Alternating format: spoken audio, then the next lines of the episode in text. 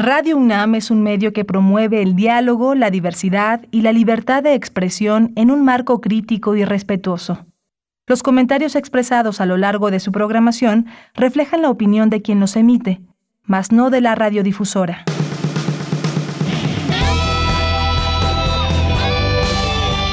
Prisma RU. Relatamos al mundo.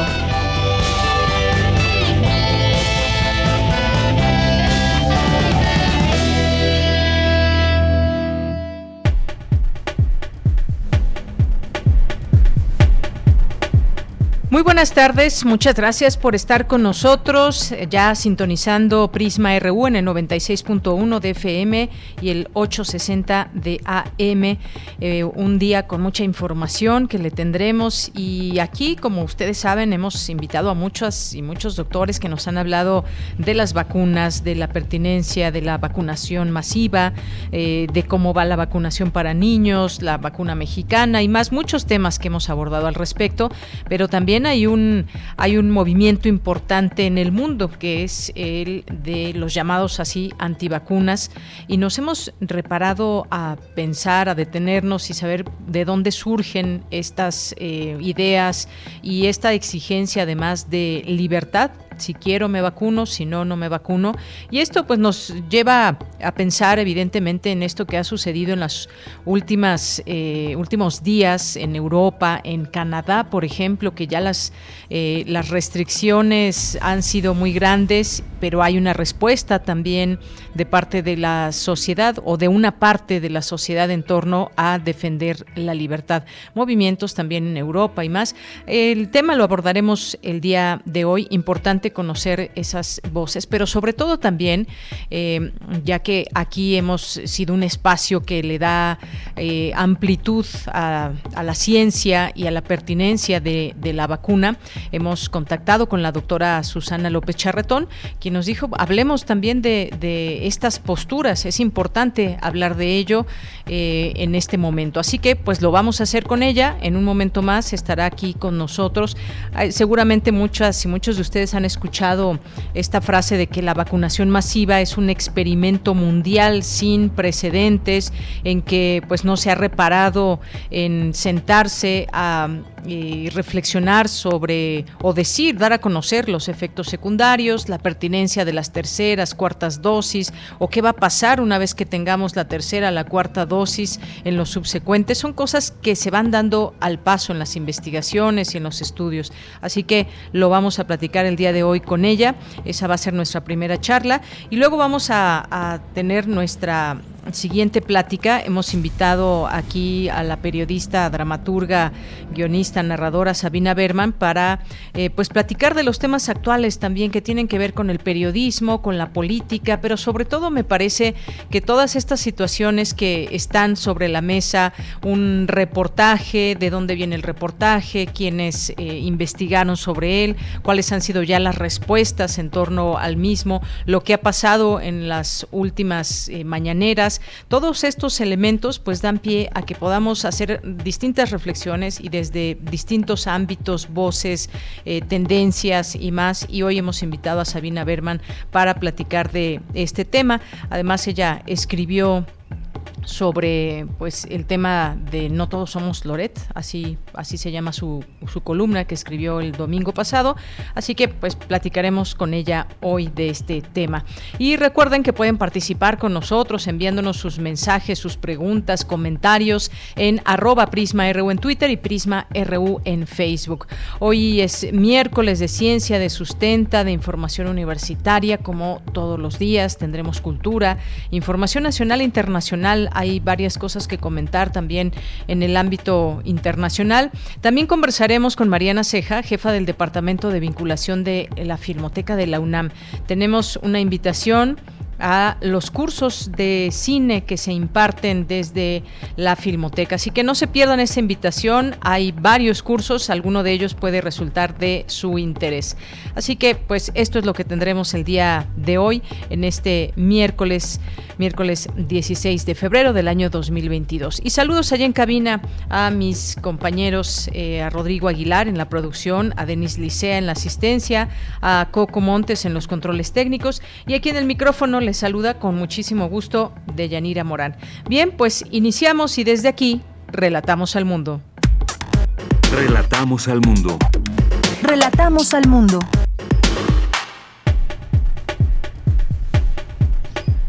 Hoy 16 de febrero en la información universitaria, la Facultad de Medicina y otras instituciones rinden homenaje póstumo al destacado científico Rui Pérez Tamayo.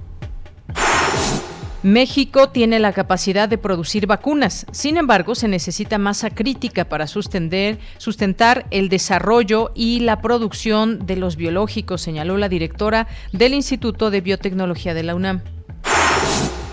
El marco curricular y plan de estudios 2022 de la educación básica mexicana representa el planteamiento pedagógico más acabado del gobierno actual, señaló Hugo Casanova Cardi, el director del Instituto de Investigaciones sobre la Universidad y la Educación. El Instituto Politécnico Nacional presentará su oferta educativa, integrada por 69 programas académicos en la modalidad escolarizada y 9 en la modalidad no escolarizada a las y los jóvenes que están por concluir su bachillerato en la Expo Profesiográfica de Nivel Superior 2022. Se llevará a cabo del 18 al 25 de febrero de forma presencial, pero también virtual. Y en la información nacional, este miércoles dio inicio la impresión de 94.5 millones de papeletas para la consulta de revocación de mandato en los talleres gráficos de México de la Secretaría de Gobernación. Habla el consejero presidente del Instituto Nacional Electoral, Lorenzo Córdoba.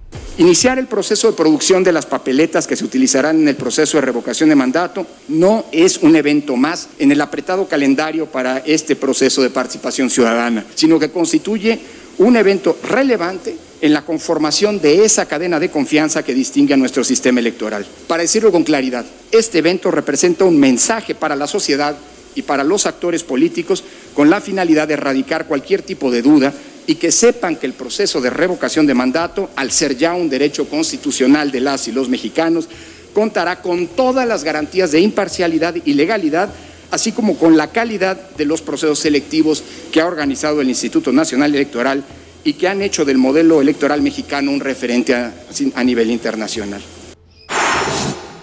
Caminos y Puentes Federales suspendió hasta nuevo aviso el aumento en las tarifas de casetas en las diversas autopistas del país, luego de que se había anunciado un aumento de 7.36% a partir de hoy. En la información internacional, el presidente de Rusia, Vladimir Putin, reiteró hoy que la solución con Ucrania será de manera diplomática. Lamentó que Estados Unidos y la OTAN no puedan corroborar la retirada de sus tropas pese a que ya fueron difundidos videos sobre ello. Y es que sí, efectivamente, Estados Unidos, ayer su presidente Joe Biden ponía en duda esta retirada de las tropas rusas de esta cercanía con Ucrania. Y en Guatemala se registró un sismo de 6.8 magnitud. Eh, hasta el momento se reportan dos muertos y más de 24 mil afectados. Hoy en la UNAM, ¿qué hacer y a dónde ir?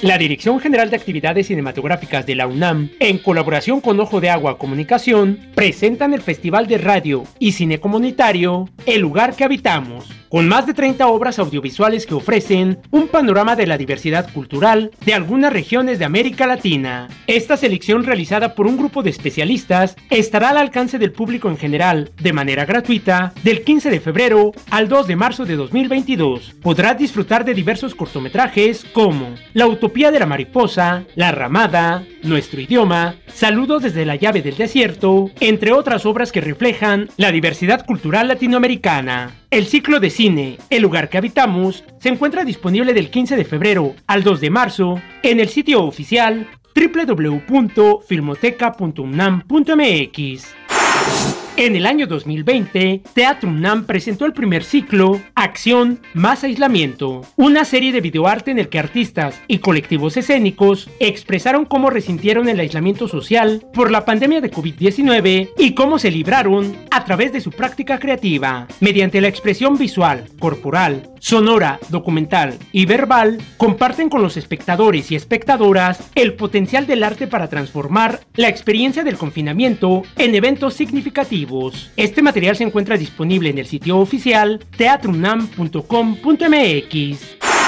No te puedes perder una emisión más de la quinta temporada de la serie Islas Resonantes, espacio sonoro bajo la conducción de Cintia García Leiva, con entrevistas a especialistas de diversos terrenos disciplinares y sesiones de escucha dedicadas a temas puntuales de la sonoridad puestas en relación con otros quehaceres de la cultura y la ciencia. La serie Islas Resonantes te espera todos los miércoles en punto de las 16 horas después del corte informativo. Disfruta de nuestra programación sonora y recuerda, si ya recibiste las dos dosis de vacuna contra la COVID-19, así como el refuerzo, aún debes continuar con las medidas sanitarias para evitar un contagio.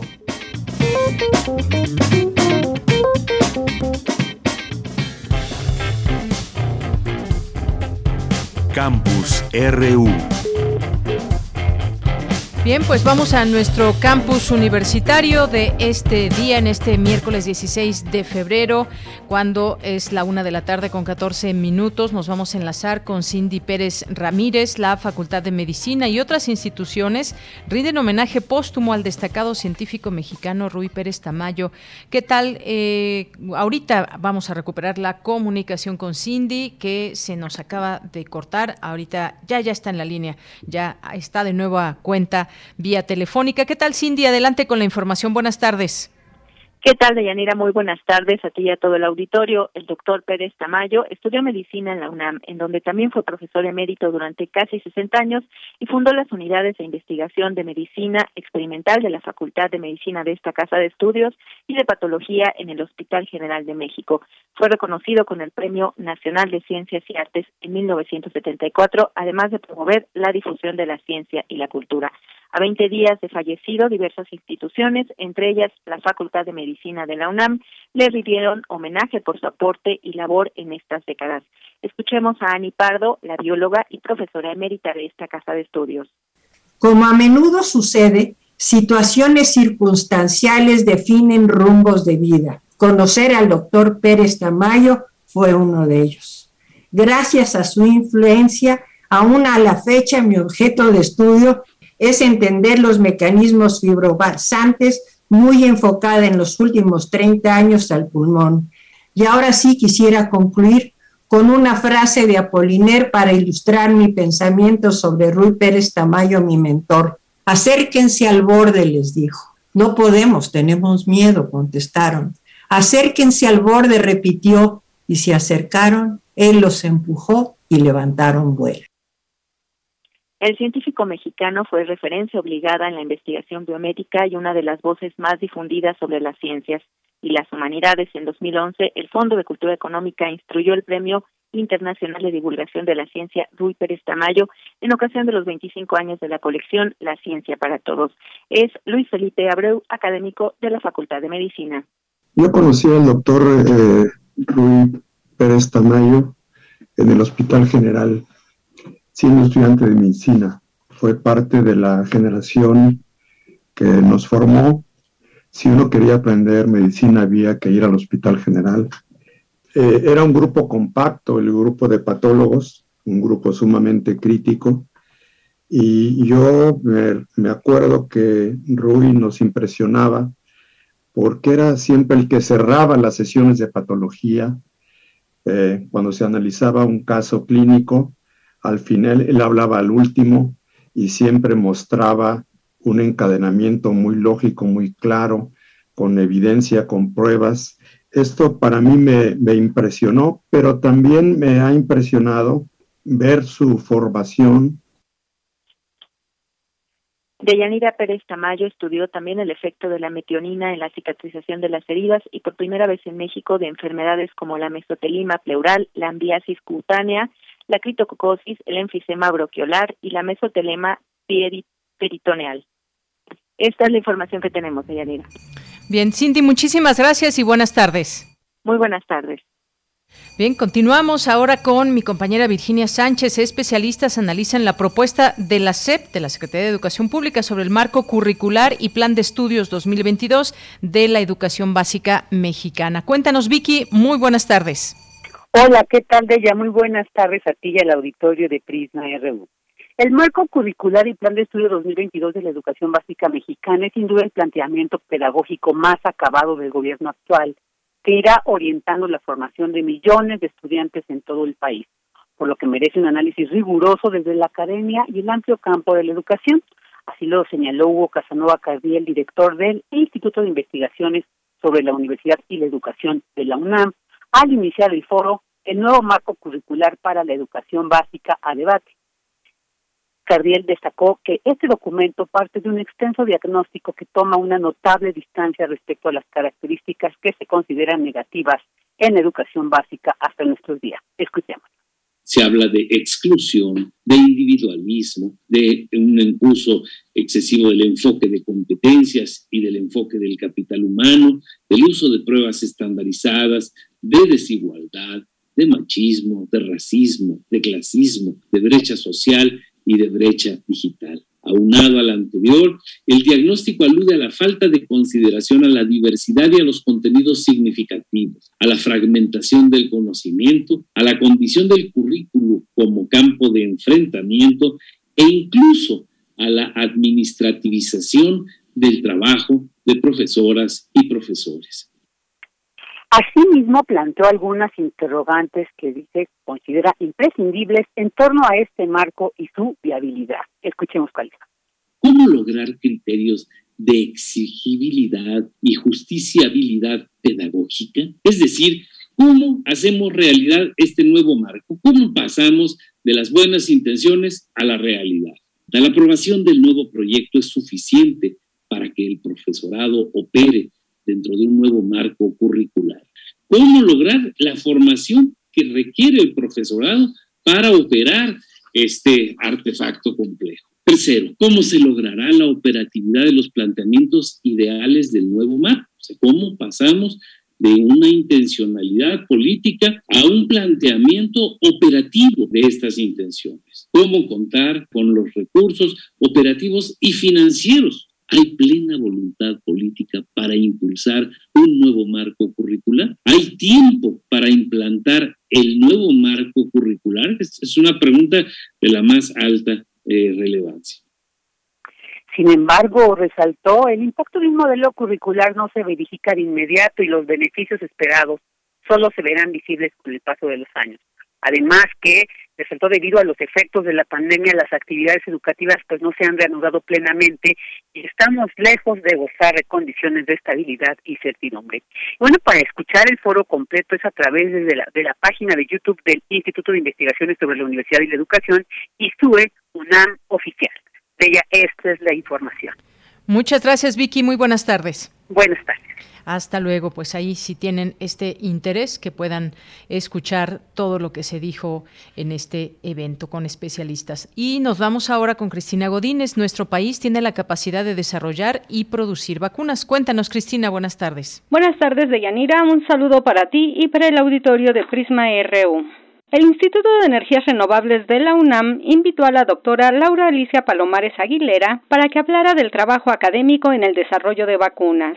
La investigadora dijo que los procesos son complicados. Lo que hemos estado haciendo es pavimentar este camino para poder llegar desde un desarrollo hasta eh, básicamente una vacuna. Entonces, como ven, pues aquí nos faltan muchas cosas, ¿no? Mencioné laboratorios con buenas prácticas, laboratorios de nivel de bioseguridad, y eso es lo que hemos estado haciendo en paralelo al desarrollo. Entonces, por ejemplo, para la evaluación preclínica y control de calidad, en el instituto tenemos este Laboratorio Nacional para la Producción y Análisis de Moléculas y Medicamentos Biotecnológicos, en donde podemos hacer la caracterización bioquímica, análisis de liberación y ahorita estamos, ya recibimos la visita para licencia sanitaria y somos un tercero autorizado para poder hacer análisis reconocidos por la COFEPRIS. La también directora del Instituto de Biotecnología señaló que tenemos las herramientas para producir las vacunas, sin embargo se necesita masa crítica que sustente el desarrollo y la producción de las mismas.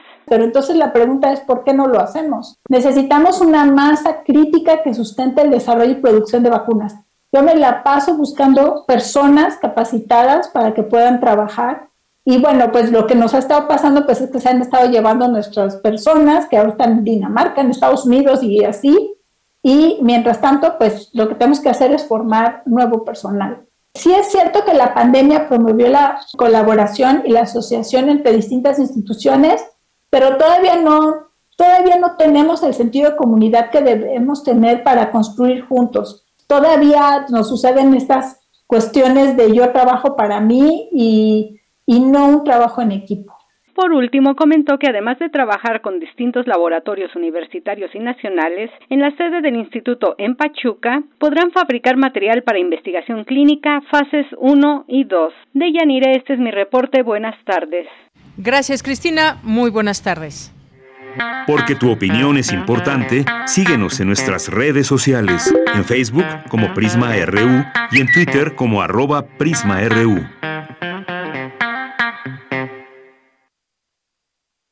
Bien, es la una con 24 minutos. Vamos a nuestra siguiente, nuestra primera charla de esta tarde aquí en el programa Prisma RU. Ya está en la línea telefónica la doctora Susana López Charretón, que es viróloga, especialista en el estudio de la biología celular y molecular de la infección por rotavirus y astrovirus.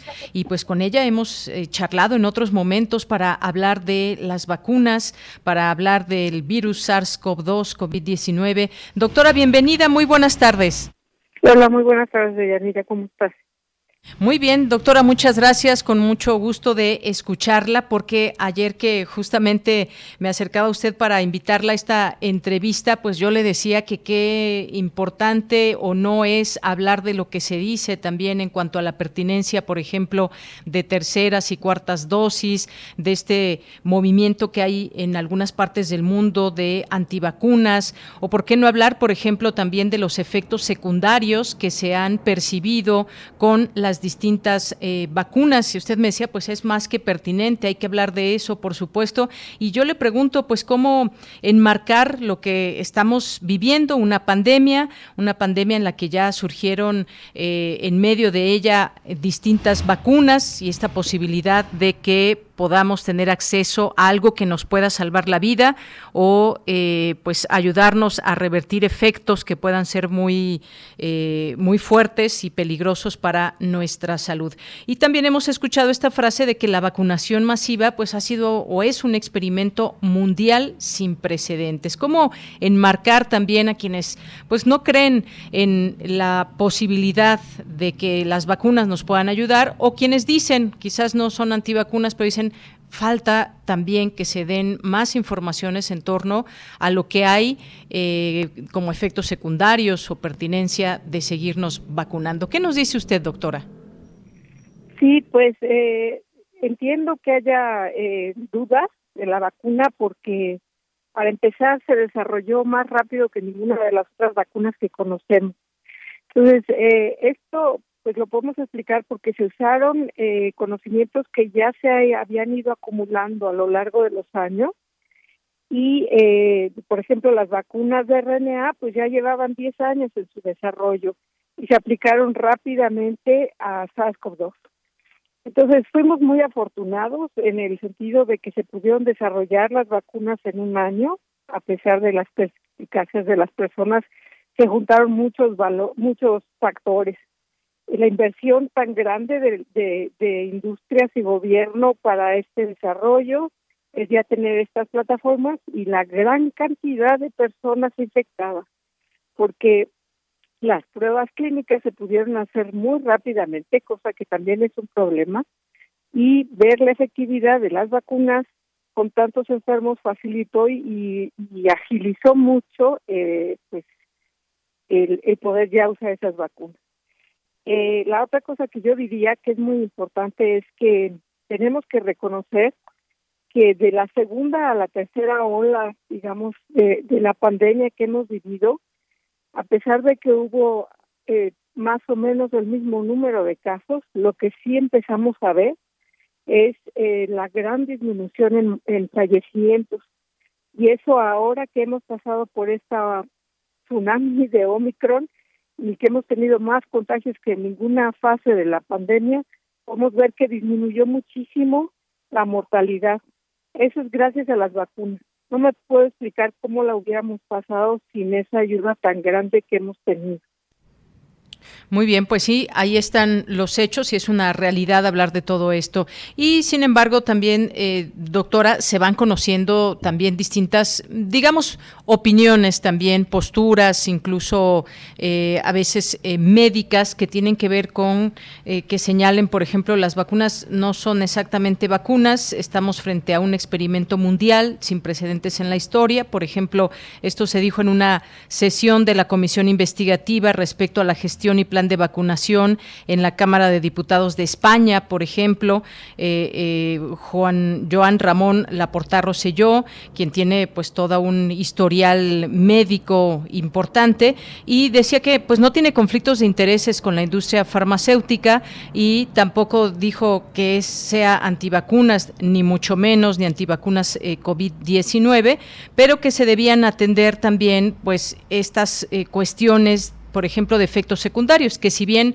no son, eh, no son tan graves hasta el momento con respecto a toda la vacunación que se ha, visto en todo el mundo. Hay algunos efectos que podemos tener incluso el mismo día, que pues fiebre, dolor de cuerpo y algunas otras cosas que pues son parte de esas reacciones propias de la, a la vacuna o algunas vacunas, pero también se ha llegado a algunas otras eh, cuestiones como efectos secundarios, eh, como en el ciclo menstrual de las mujeres, entre otras. Sobre eso, ¿qué podemos decir también, doctora? Importante que se sepan estas eh, contraindicaciones.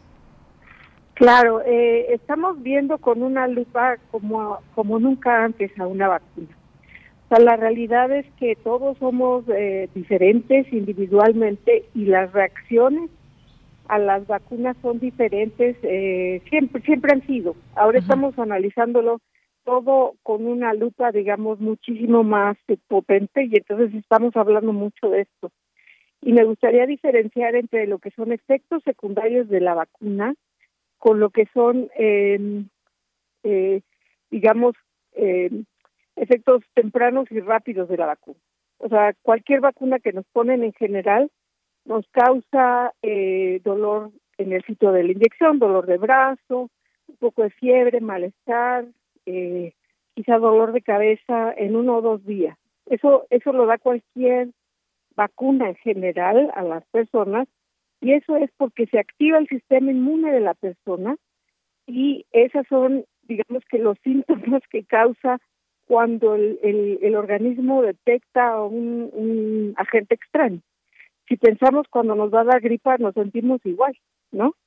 Entonces, bueno, esos no son esos no son efectos secundarios. Los efectos secundarios de los que podemos hablar que, que pueden representar cosas más graves son, digamos, eh, esta, estos problemas que causan, eh, que se ha oído, por ejemplo, un exceso de coagulación en las mujeres, que, eh, hubo un, tiempo que AstraZeneca separó su producción por, por estos posibles efectos. Finalmente, cuando, cuando vemos eh, los números en grande, era una mujer en 500 mil vacunadas. Eso, eso sí son efectos adversos, pero no son para parar eh, nada. La, el, digamos que el chance de que una mujer tenga esos síntomas por tomar anticonceptivos es mayor tomando anticonceptivos. Cinco mujeres de cada 500 mil pueden tener este tipo de síntomas. Entonces, hasta ahora, en números, hablando de números grandes, no hay ningún efecto secundario que contradiga la aplicación de las vacunas. Bien, y como le decía, datos surgen por aquí, por allá, y pues siempre hay que tratar de verificar estas informaciones, de dónde vienen y más. Esta eh, información que mencionaba, que se dio a conocer en España sobre el último reporte de farmacovigilancia de la Agencia española del 26 de enero, pues informaba que más de 55 mil notificaciones de efectos adversos de las vacunas. De estas, 375 tuvieron desenlace mortal y más de 11 mil fueron calificadas como graves, entendiéndose como tal cualquier acontecimiento adverso que requiera o extienda la hospitalización, que dé lugar a una discapacidad permanente o a una malformación congénita y que ponga en peligro al paciente. Y como le decía, hay un movimiento importante de personas en el mundo, en algunos países, que incluso llevan a cabo manifestaciones, más allá de que conozcan o sepan si una vacuna les va a hacer bien o mal, defienden su derecho a la libertad y a no, a no vacunarse, a no ser inoculados con algunas de las vacunas que estén en sus países. Y algo que pues ha llamado la atención muchas veces es que se da pues en países desarrollados, por ejemplo, está este movimiento en Italia, en Francia, en Austria, eh, en Canadá, en Estados Unidos, eh, pues más allá de que no está sustentado con una base científica, creo yo, pero están estas eh, posturas. ¿Qué tanto, usted qué piensa de esa libertad que debe tener cada ser humano o no cuando estamos ante una situación con estas características de esta pandemia que enmarca al mundo, doctora? Sí, eh, bueno, para empezar, los números eh, que nos dan así fríamente suenan grandísimos, pero ¿cuántos de cuántos millones de vacunas? hay que sacar como el porcentaje, ¿no? Hay que sacar tantos efectos secundarios de cuántas millones de personas vacunadas y entonces vemos que el riesgo es muchísimo menor.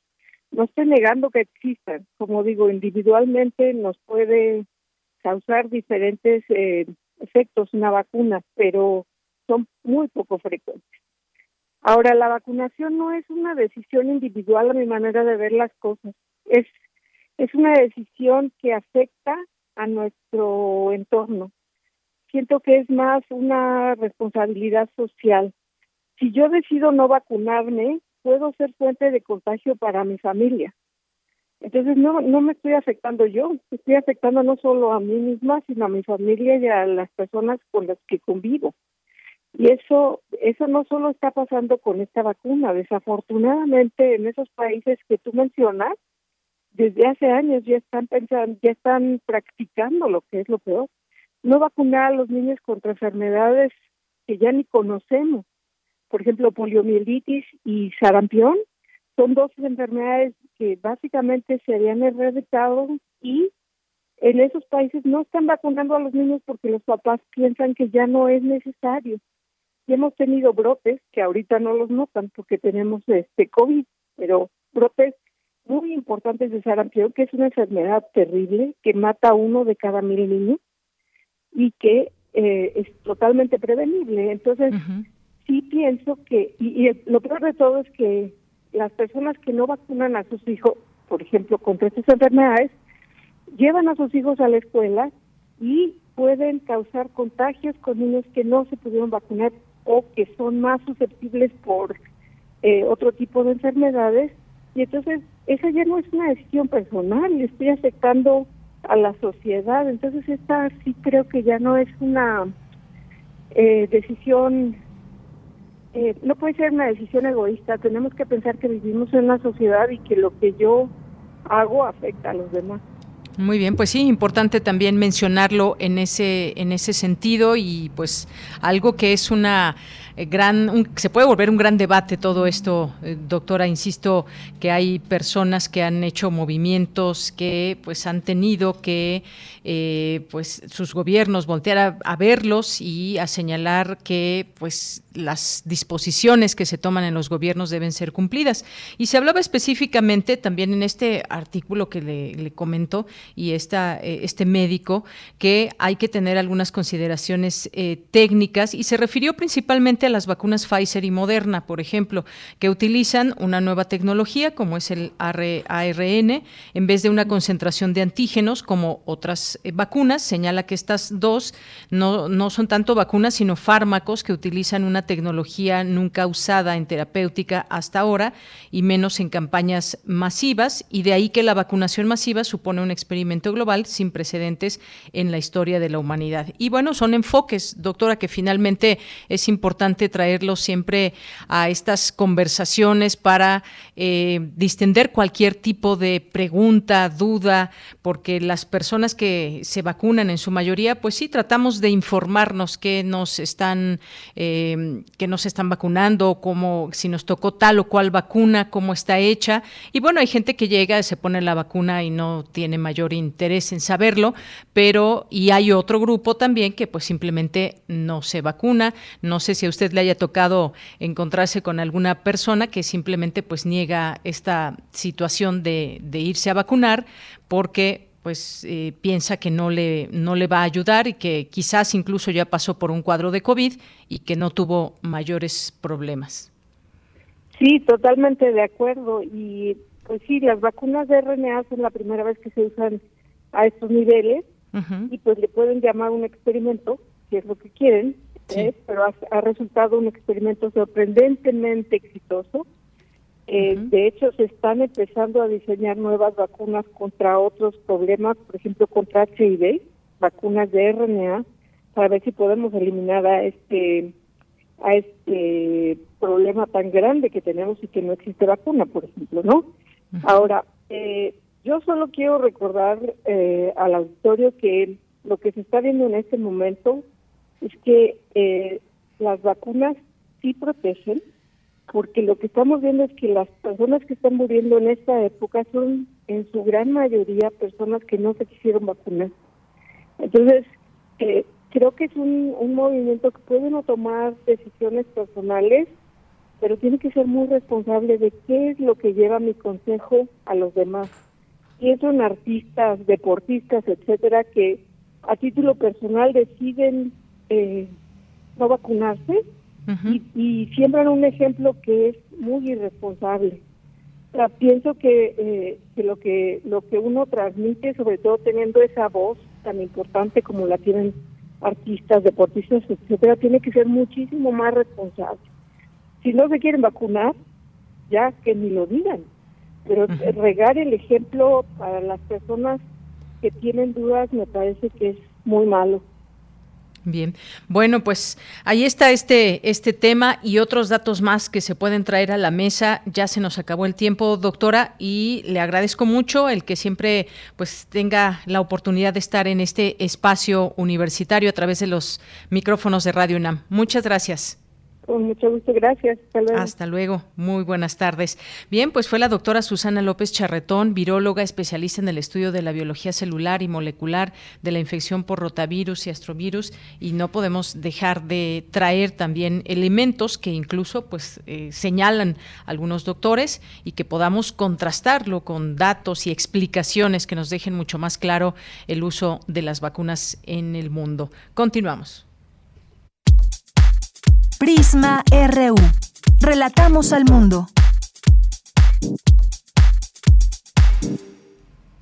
Bueno, y ahora continuamos cuando es la una con 41 minutos y pues eh, hemos estado hablando aquí en distintos momentos sobre este caso del reportaje de esta casa donde habitó el, el hijo del presidente con su esposa. Y bueno, rápidamente voy a enmarcar el tema. Salió el 28 de febrero, se dio a conocer este reportaje sobre una casa que habitó el hijo del presidente y su familia.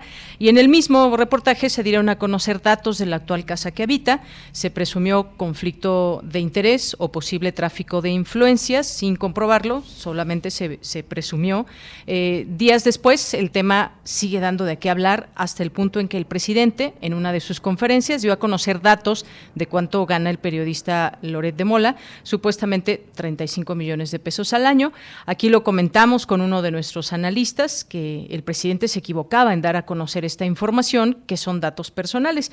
Y de ahí, pues se juntaron muchas personas en Twitter luego de esto que sucedió bajo el hashtag Todos Somos Loret y hemos podido leer un sinfín de mensajes en las redes sociales a favor, pero también en contra y de nuevo la división entre la sociedad. Parecería eh, que en esto no hay justos medios en los cuales poder hablar sin filias ni fobias y que han quedado ahí expuestos en los mensajes. Hasta hoy, miércoles 16 de febrero, se sigue hablando del tema en la conferencia matutina y se han conocido más datos y más respuestas también del hijo del presidente, de su esposa y de la prensa respecto a estos datos.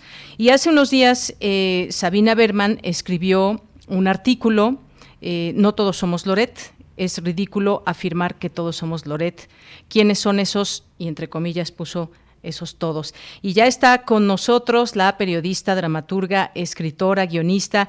De lo pregunto, Sabina, ¿ante, ¿ante qué estamos? Porque bien vale la pena no dar por hecho reportajes que si bien parten de una premisa periodística y con afanes de conocer cómo viven los hijos del presidente en turno, creo que podemos caer en una intención más que periodística, política. Cuéntanos, por favor, bienvenida, muy buenas tardes.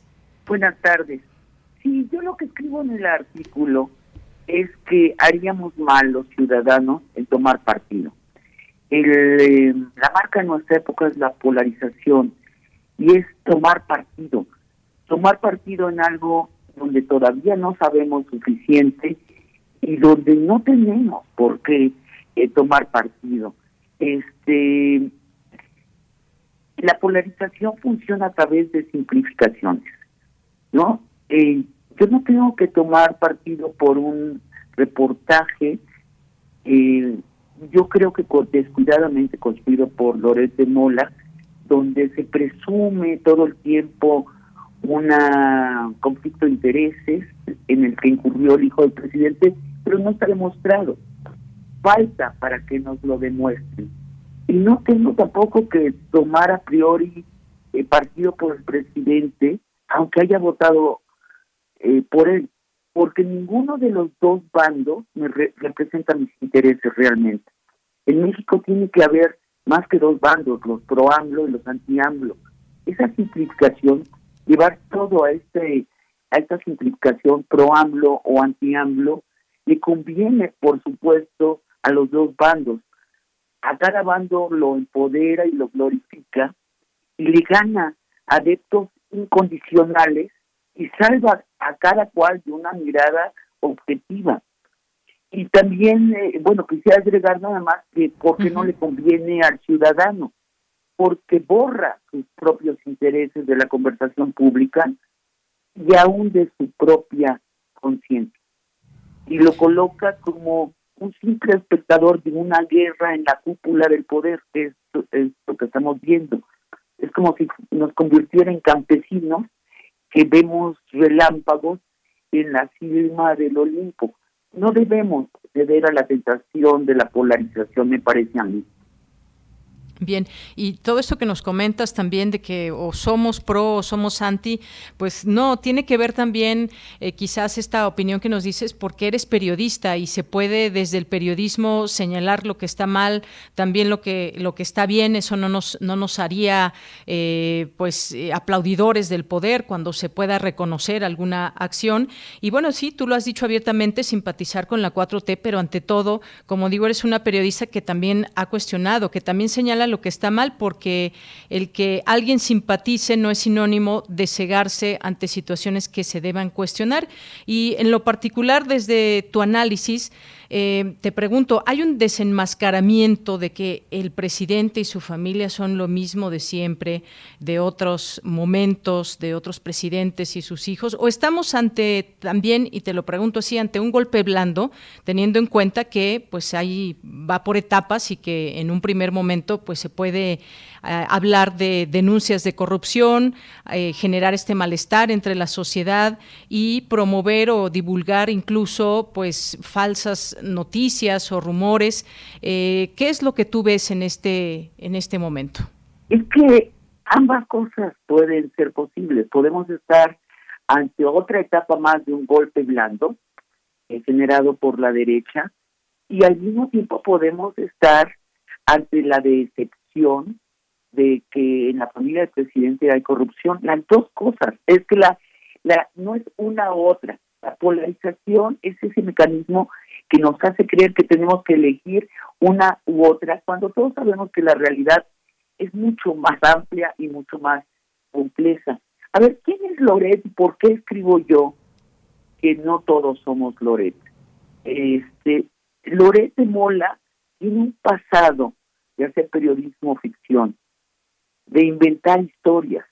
Todos lo vimos cuando eh, la AFI, la policía, entró a, una supuesta guarida de secuestradores y supuestamente, casualidad, las cámaras de televisión estaban allí tomando el momento.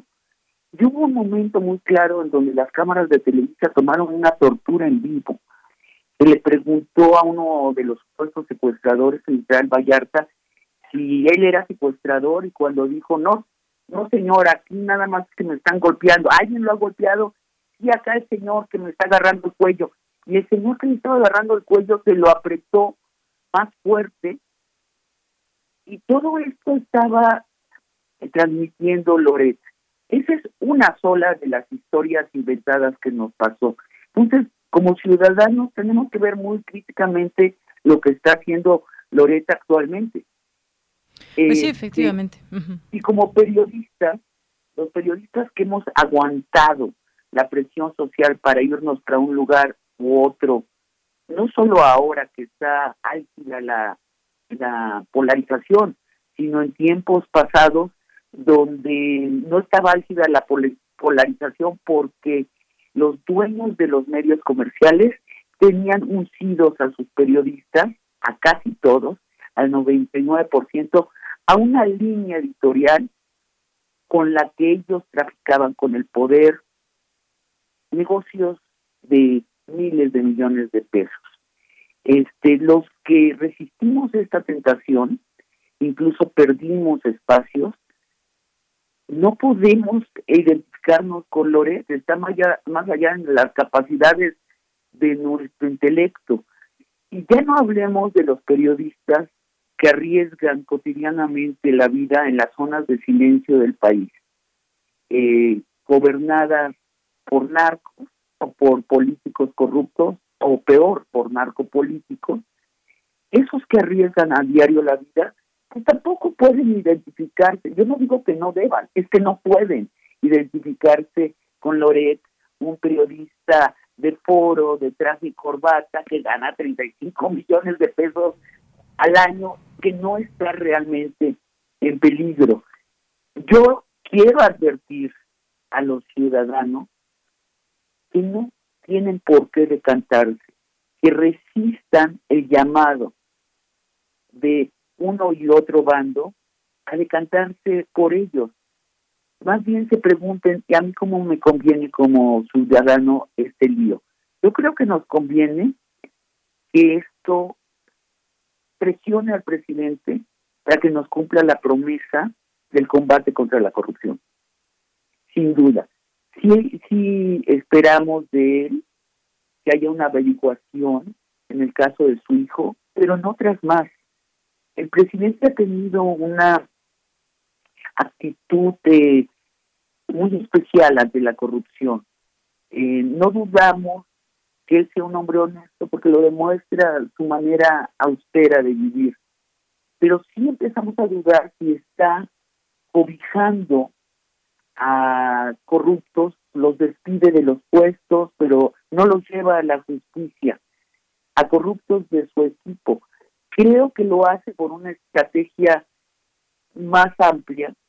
El presidente podría pensar que no quiere eh, sacrificar el otro proyecto de la 4T, que es mayor igualdad económica, por la lucha contra la corrupción. Pero eso no fue lo que nos dijo como candidato.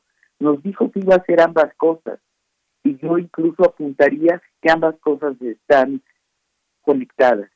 Ojalá el presidente recapacite y diga de un manotazo en el escritorio como lo ha dado en otras ocasiones y diga, pues sí, me enfrento a la corrupción, voy a dejar de eh, proteger a quien sea de que se haya sido corrupto y lo voy a entregar a la justicia.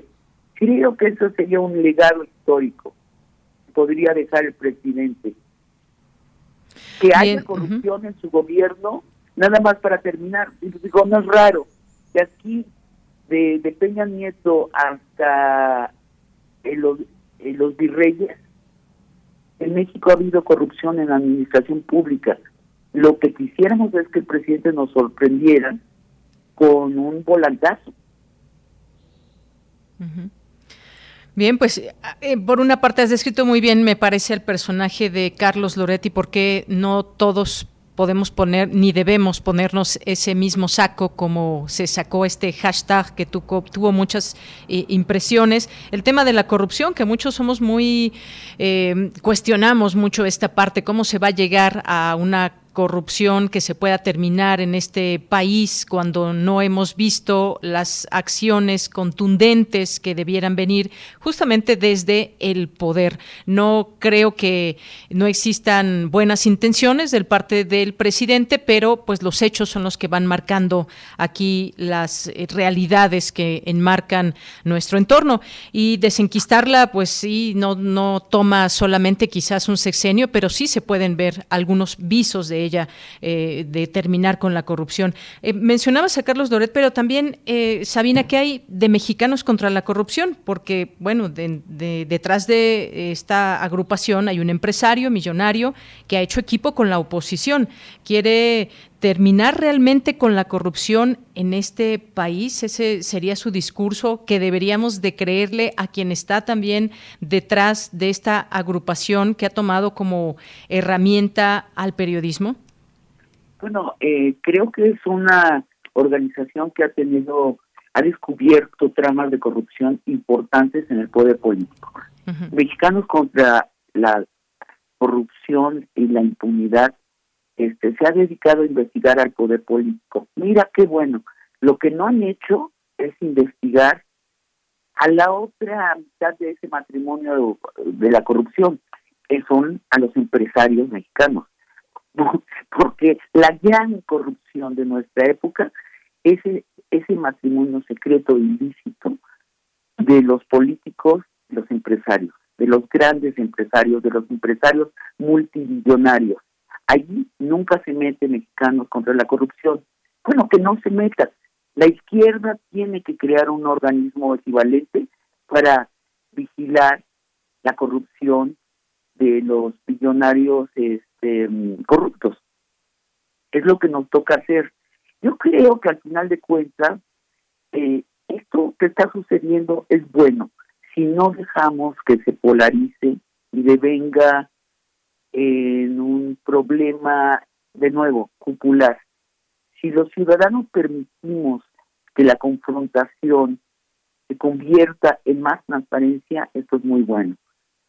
Pero está en nuestra mano, de cada uno de los ciudadanos, apartarnos de aplaudirle con los ojos cerrados a un bando u otro, incluyendo a mexicanos contra la corrupción y la impunidad. Ellos están revisando a los políticos ya hay que revisar, la izquierda tiene que revisar a los empresarios. Bien, pues sí, a los empresarios mexicanos también que se les pueda investigar o incluso esa otra parte de con quienes han hecho alianza que se pueda en todo caso exponer y que podamos seguir conociendo posibles conflictos de intereses, eh, tráfico de influencias y más. Por esa parte, pues además eh, conocemos del trabajo de periodistas que trabajan ahí, que no, eh, que han tenido una trayectoria importante antes de llegar a Mexicanos contra la, corrupción y que pues justamente les los llevan ahí para seguir haciendo su trabajo como periodistas. Y por último te preguntaría, Sabina, el hecho de que la oposición se haya, digamos, subido en este reportaje y luego en este hashtag después de conocer eso que hizo el presidente, de exponer estos datos eh, de Loret de Mola, eh, eh, ¿Qué nos deja ver? Se suben a un golpeteo político, pero ¿qué nos dejan ver? Que no tienen agenda, que realmente quieren acabar con la corrupción. ¿Qué nos muestra la oposición? ¿Realmente les interesan, por ejemplo, los derechos de los periodistas? No, no. Hay, hay dos tipos de personas que se subieron a ese hashtag Todos Somos Loret. Los incautos, ¿no? que este, Lenin los llamaba los tontos útiles, la gente de buena voluntad que se sube a una causa sin ver hacia arriba y ver para qué está sirviendo la causa. De esos, la mayoría. Pero la minoría, que son los villanos de este asunto, son la gente de la derecha que está utilizando esto para debilitar al gobierno. Es una derecha la nuestra que perdió el mapa, la ideología y el rumbo en el 2018. No tiene un proyecto para el país, no se atreve a siquiera a formularlo y el único discurso que le queda es atacar a la 4T. También se vale, pero tenemos que darnos cuenta que eso es lo que están haciendo. Entrando en el proceso en contradicciones francamente eh, ridículas, ¿no? Oír hablar a Felipe Calderón, Calderón de la libertad de prensa y estar indignado porque se amenaza a Lórez de Mola, cuando él ordenó a su secretario de trabajo, Javier Lozano, que le ofreciera a los patrones de Carmen Aristegui una televisora a cambio de, pues, voy a usar las palabras que uso de mandarla a la chingada, es lo que la, las palabras, años después el dueño de MBS reportó. Entonces, oírlo hablar defendiendo la libertad de expresión es una incongruencia que la gente intencionada perdona pero no debía perdonar por, porque están cuando vean esas incongruencias digan a ver dónde estoy cuál es el, el, hashtag quién lo inventó por qué está hablando acá Felipe Calderón más otros eh? solo puse un ejemplo periodistas que evidentemente han estado siempre una de dos este pagados por el poder político o el poder patronal eh, corrupto o eh, periodistas despistados que quieren tener el micrófono por cinco minutos entre tanta gente importante. Entonces, bueno, el llamado, vean el panorama completo.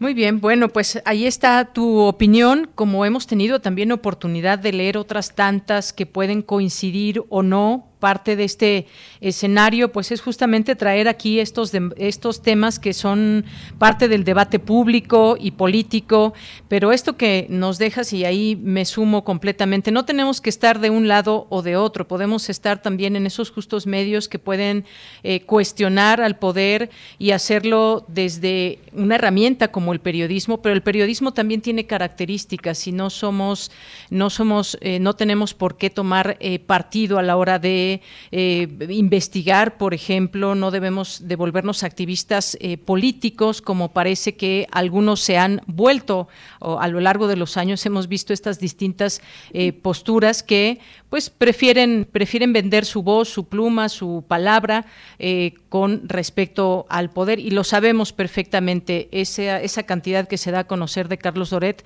pues quién sabe cuánto estarán otras personas ligadas al periodismo que también pues de un sexenio a otro han visto crecer sus fortunas. Eh, pues muchas gracias, Sabina, gracias por estos minutos aquí en Prisma RU de Radio UNAM. Te agradezco a ti mucho. Hasta luego. Muy buenas tardes. Pues muchas gracias a Sabina Berman, periodista, dramaturga, guionista, narradora, escritora. Podemos ver su trabajo también en medios escritos, en la televisión y como decía yo hace unos momentos, ella no ha eh, tenido temor en decir que, eh, bueno, no, porque temor, ella no nunca se ha guardado esta parte de ser eh, coincidir o ser simpatizante de la 4T, pero no deja de señalar estas cosas que deben ser señaladas desde el periodismo, por supuesto.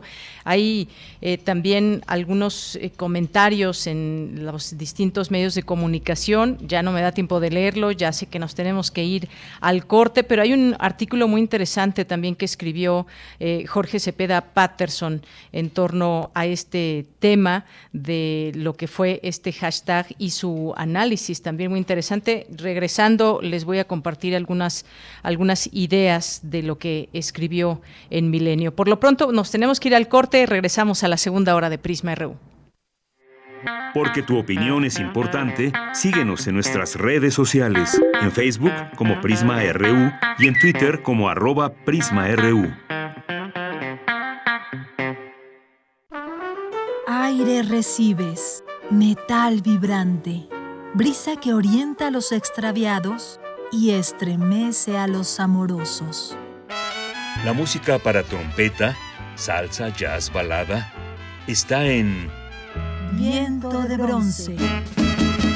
Con Juan Arturo Brennan, lunes a viernes 6.40 de la mañana y 15 horas. Radio UNAM.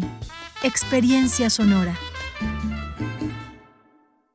¿Sabes que las y los mexicanos que residen en el extranjero podrán participar en el ejercicio de revocación de mandato? Si tienes familiares o amigos que vivan fuera del país, diles que participen. Tienen hasta el 25 de febrero para registrarse. Recuérdales que para que su opinión cuente, deben tener su INE vigente y es muy importante, deben registrarse en la página votoextranjero.mx o en Inetel. La participación únicamente es electrónica para las y los mexicanos que viven en el extranjero. El ejercicio de revocación de mandato va y va muy bien. Este 10 de abril todas las opiniones cuentan. Participa y celebremos nuestra democracia. Dos tazas de raticida. ¿Raticida? Una taza de gasolina. ¿Gasolina? Remover con tres cucharadas de ácido sulfúrico. Agregar media onza de amoníaco y cocinar a fuego lento. No importa qué droga química te metas, todas están hechas con veneno y de todas formas te destruyes. Mejor métete esto en la cabeza. Si te drogas, te dañas. Ups. Creo que se nos pasó la mano de acetona. Si necesitas ayuda, llama a la línea de la vida. 800-911-2000. Opinión es sumamente valiosa. Cuéntanos qué opinas de la programación musical de Radio UNAM. Entra a www.radio.unam.mx. En la parte inferior de la página, encuentra el aviso y dale clic. Aparecerá un cuestionario. Encuéntralo también en nuestras redes, Facebook, Twitter e Instagram. Eres parte fundamental de nuestra historia. Gracias por colaborar. Radio UNAM, Experiencia Sonora. Soy Hugo Gutiérrez Vega y estoy en descargacultura.unam. Disfruta. La conferencia impartida por Eduardo Casar, Vivir la Poesía.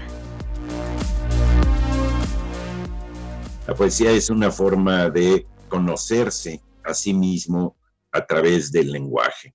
Eh, incluso hay una, una frase de Beñat Arginsois que dice, la poesía no es un género literario, porque a diferencia de toda la literatura, la poesía no pertenece a la ficción. Conoce más en www.descargacultura.unam.mx. Relatamos al mundo. Relatamos al mundo.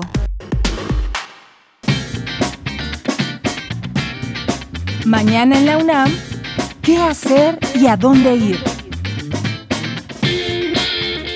¿Eres alumno de bachillerato de la UNAM y te gusta navegar por las redes sociales? ¿Tienes facilidad de palabra? ¿Te interesa conocer y acercarte a la cultura de manera divertida? Esta oportunidad es para ti.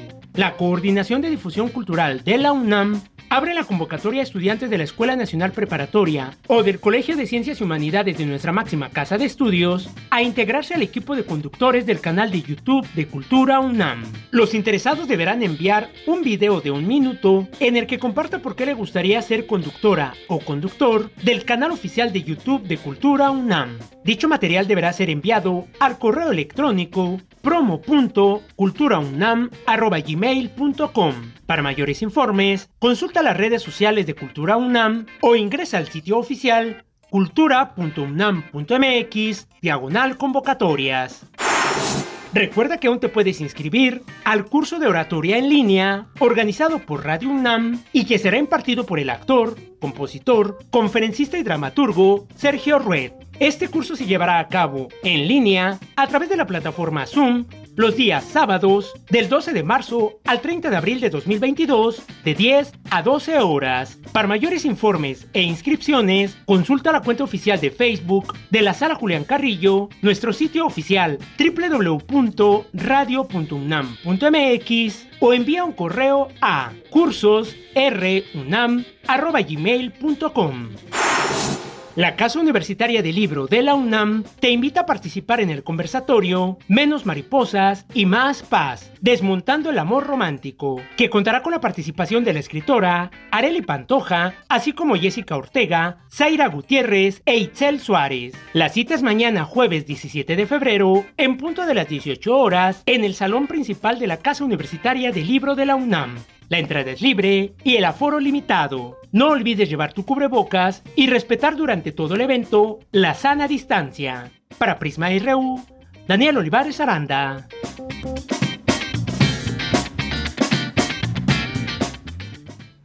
Bien, continuamos, continuamos, estamos de regreso en esta segunda hora de Prisma RU. Miren, solamente para, para cerrar el tema, me quedé aquí con ganas de compartir algunas algunas partes de la columna de Jorge Cepeda Patterson con respecto a este tema, justamente eh, eh, de Loret, y dice que Loret cruzó el límite de periodista para convertirse en activista político. Y justo por lo mismo, me parece que hay una diferencia sustancial entre criticar el abuso del soberano en contra de un crítico e identificarse con lo que sostiene este crítico. Como decían los clásicos, un periodismo que solo ve las cosas, entre comillas, pone buenas en el gobierno, no es periodismo, sino propaganda. Pero solo inventariar lo negativo y olvidarse del resto de la información no equivale a ser periodismo, sino política partisana. El periodista es un curador de la realidad con toda su complejidad. Abordar solo aquello que daña un proyecto político con el que no se coincide, aumentarlo, sacarlo de contexto, añadirle adjetivos y una fuerte dosis de histrionismo constituye un discurso político. Bueno, porque sí hay, hay algo de histrionismo en, en la forma de hablar y de expresarse del periodista, pero como Jorge Cepeda, tampoco juzgo a Loret, así dice él, y también hay que verlo de esa manera, las decisiones tomadas y el derrotero asumido responderán a sus intereses y a las causas que sostiene. Supongo que él considera que más importante que hacer periodismo es denunciar a un gobierno que asume dañino para el país en el que él cree. Si el periodismo profesional, aquel que es útil a la vida pública, supone dar cuenta de la realidad, hacerlo desde el exclusivo punto de vista de una de las partes equivale a tomar partido. Esto no significa que exista la objetividad absoluta, ni que carezcamos de convicciones políticas o de preferencias como cualquier otro ciudadano, pero en tanto que nos sostentemos como periodistas, tendríamos que hacer el esfuerzo de responder a los códigos de este oficio, dar cuenta de las distintas versiones, poner la información en contexto, verificar, informar y no adjetivar. Y por último, que 60% de la sociedad apoya al presidente significa que hay otras razones y visiones del mundo de las que informar, incluso si no coinciden con las propias. Creer que ese 60% piensa así porque está engañado o desinformado equivale a negar la perspectiva de los otros lo que no, lo, que, los que no forman parte del todo somos Loret, como si no vivieran también su realidad. Bueno, esto muy cierto, porque entre las filias y fobias que hemos podido ver y escuchar y leer y de todo en este escenario, pues hemos visto que muchas veces eh, se acusa a los que aún están apoyando un proyecto del presidente como personas engañadas y desinformadas y se da así el veredicto y ya no hay un punto medio por donde meterse. Tampoco podemos verlo en blanco y negro.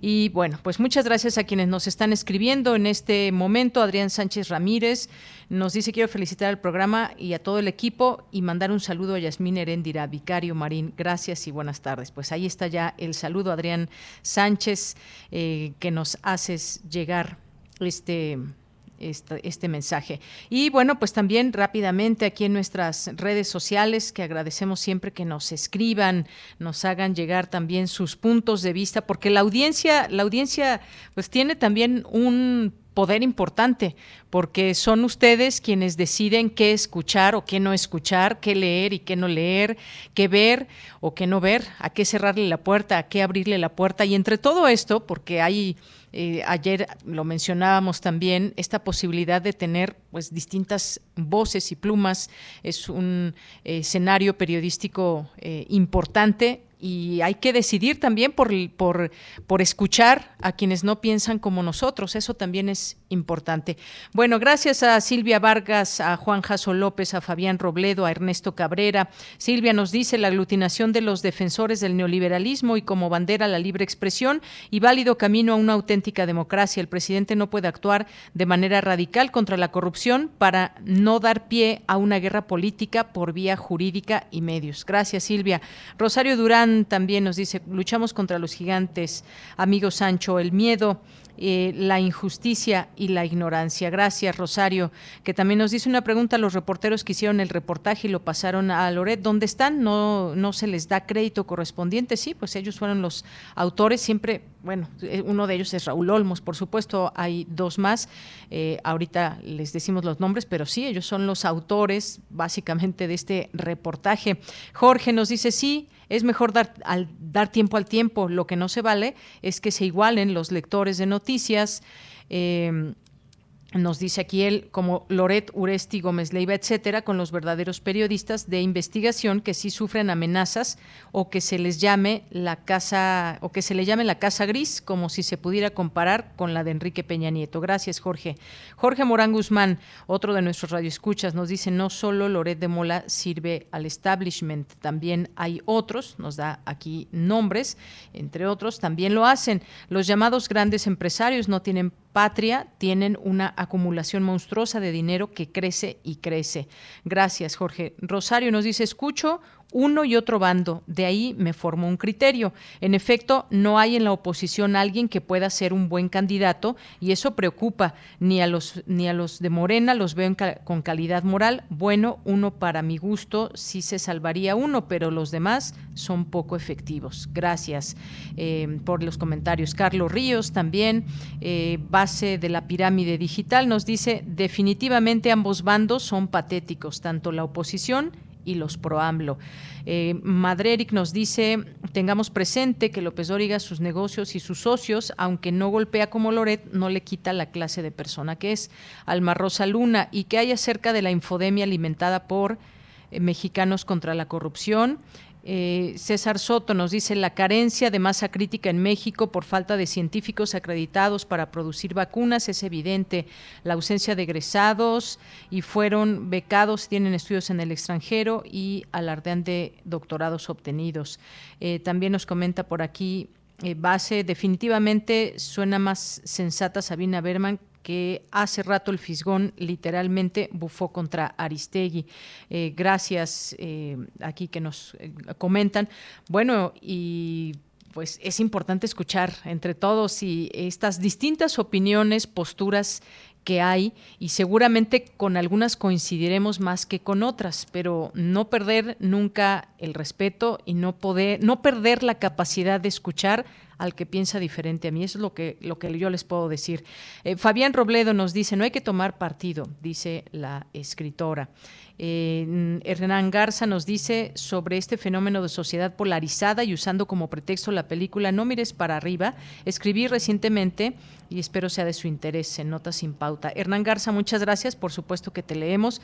Mario Navarrete nos manda aquí una, una caricatura, nos dice, bueno, es una caricatura, a ver de quién es, déjenme ver no alcanzo, no alcanzo a ver de quién es, pero bueno, está una foto de Carlos Loretti y nos dice, nunca imaginé que mi mayor montaje sería pasar por mártir del periodismo.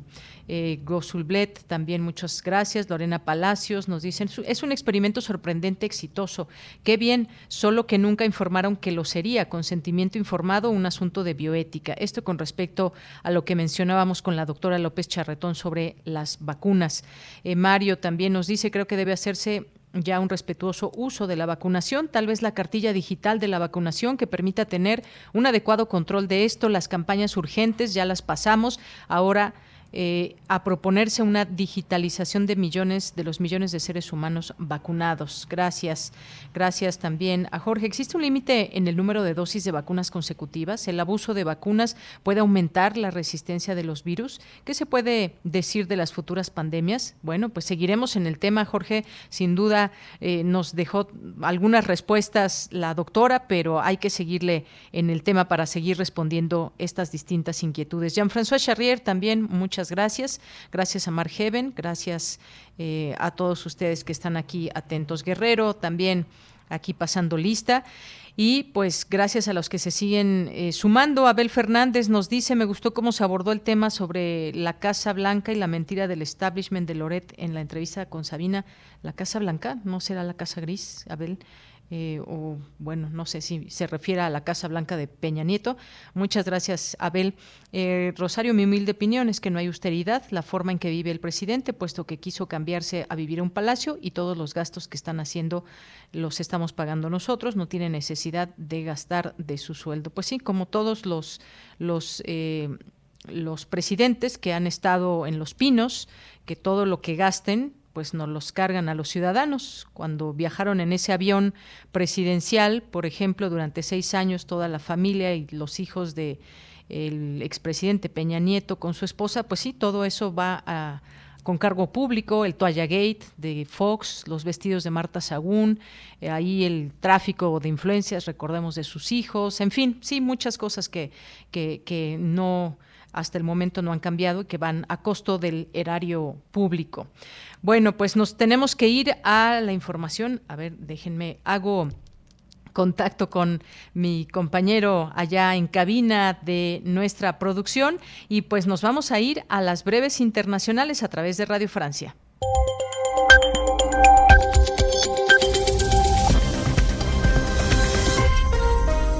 Bienvenidos a este flash informativo de Radio Francia Internacional. Justine Mascarilla lo hacen los controles. Hoy es miércoles 16 de febrero y vamos ya con las noticias.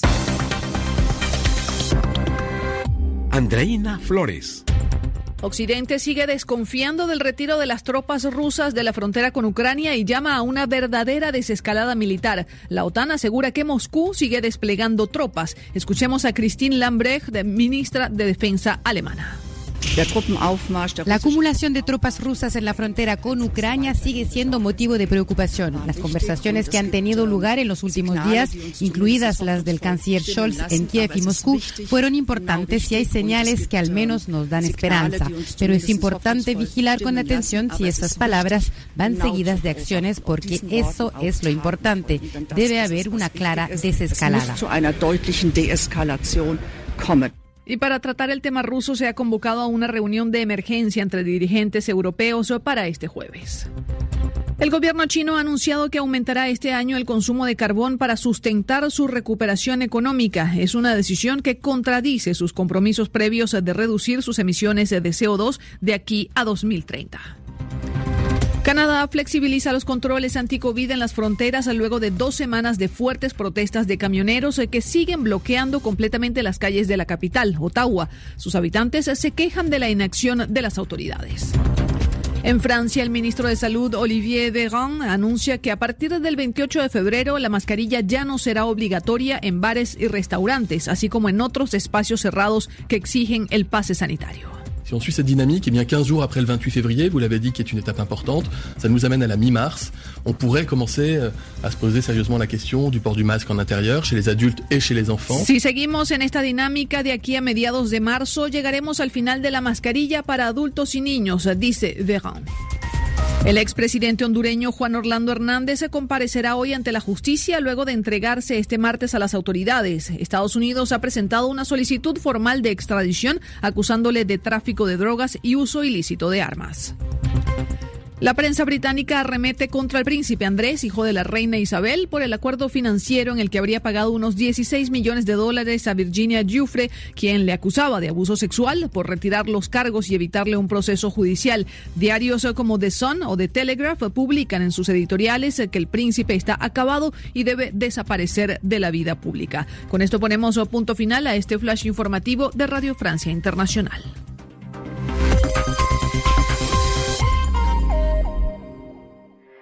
Porque tu opinión es importante, síguenos en nuestras redes sociales, en Facebook como Prisma RU y en Twitter como arroba PrismaRU. Bien, continuamos, son las 2 de la tarde con 21 minutos y bueno, queremos hacerles una invitación o varias invitaciones, así que hemos invitado a Mariana Ceja, jefa del Departamento de Vinculación de Filmoteca UNAM, para que nos platique sobre ello. ¿Qué tal Mariana? Bienvenida, muy buenas tardes. Hola, buenas tardes, muchas gracias por la invitación.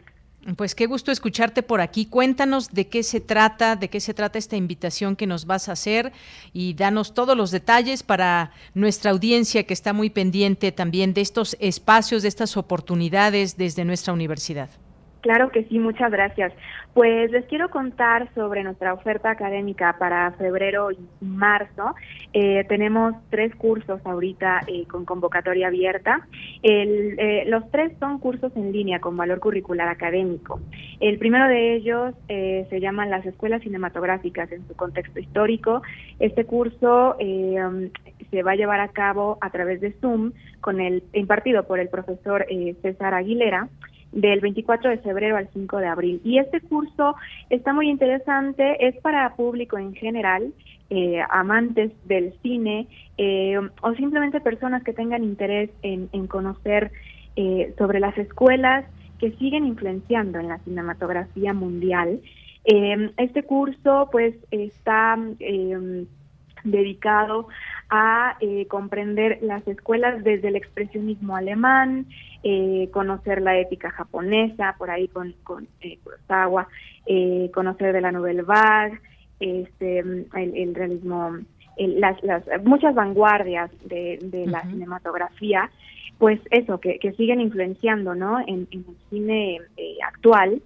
Y pues es, está em, es, es, con valor curricular académico. Este, este curso, eh, como ya la mayoría de nuestra oferta académica, eh, el, el, que tenga valor curricular significa que tiene un valor agregado, ¿no? Es decir, eh, pues eh, al final del curso si acreditan la, la asistencia eh, necesaria, que son 80% de las sesiones, son 12 sesiones de este curso en particular, pues eh, si entregan el, el, ensayo final que solicita el profesor, tendrán una constancia eh, que, que les servirá pues para hacer puntos en algún sistema, eh, ¿no? Eh, como eh, que, les, les, sirva para su currículum, si son alumnos, si son profesores, igual tenemos muchos profesores que, pues, año con año para sus informes anuales les piden de, cursos, ¿no? Haber hecho capacitaciones con determinadas horas y bueno, esta constancia es por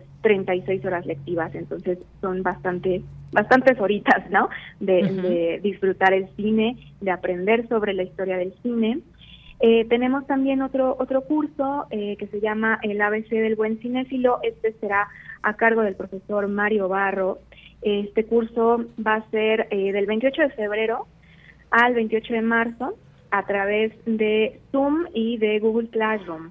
Este curso pues está dirigido también al público en general, no tienen que ser expertos sobre cine, si son estudiantes, por ejemplo, de preparatoria, de, bachillerato, este curso les va a, servir muchísimo y también si son profesores, porque eh, el profesor Mario Barro está muy interesado en acercar el cine eh, a todos los públicos, ¿no? Eh, si estudian, por ejemplo, también carreras como biología, ingeniería, es decir, pues carreras que no necesariamente en su quehacer eh, hacen, hacen productos audiovisuales, pero tienen el interés de conocer el cine desde, desde sus inicios, eh, pues este curso es, está, está hecho para, para ellos, ¿no? Les van a enseñar sobre las distintas narrativas de ficción, de documental, cine experimental, van a conocer sobre fotografía, van a explorar eh, qué es el sonido en el cine, la banda sonora,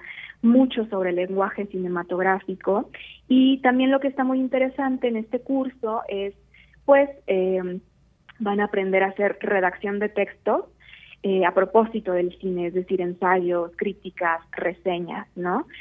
eh, este curso se va a llevar a cabo lunes y viernes a partir de las 4 de la tarde.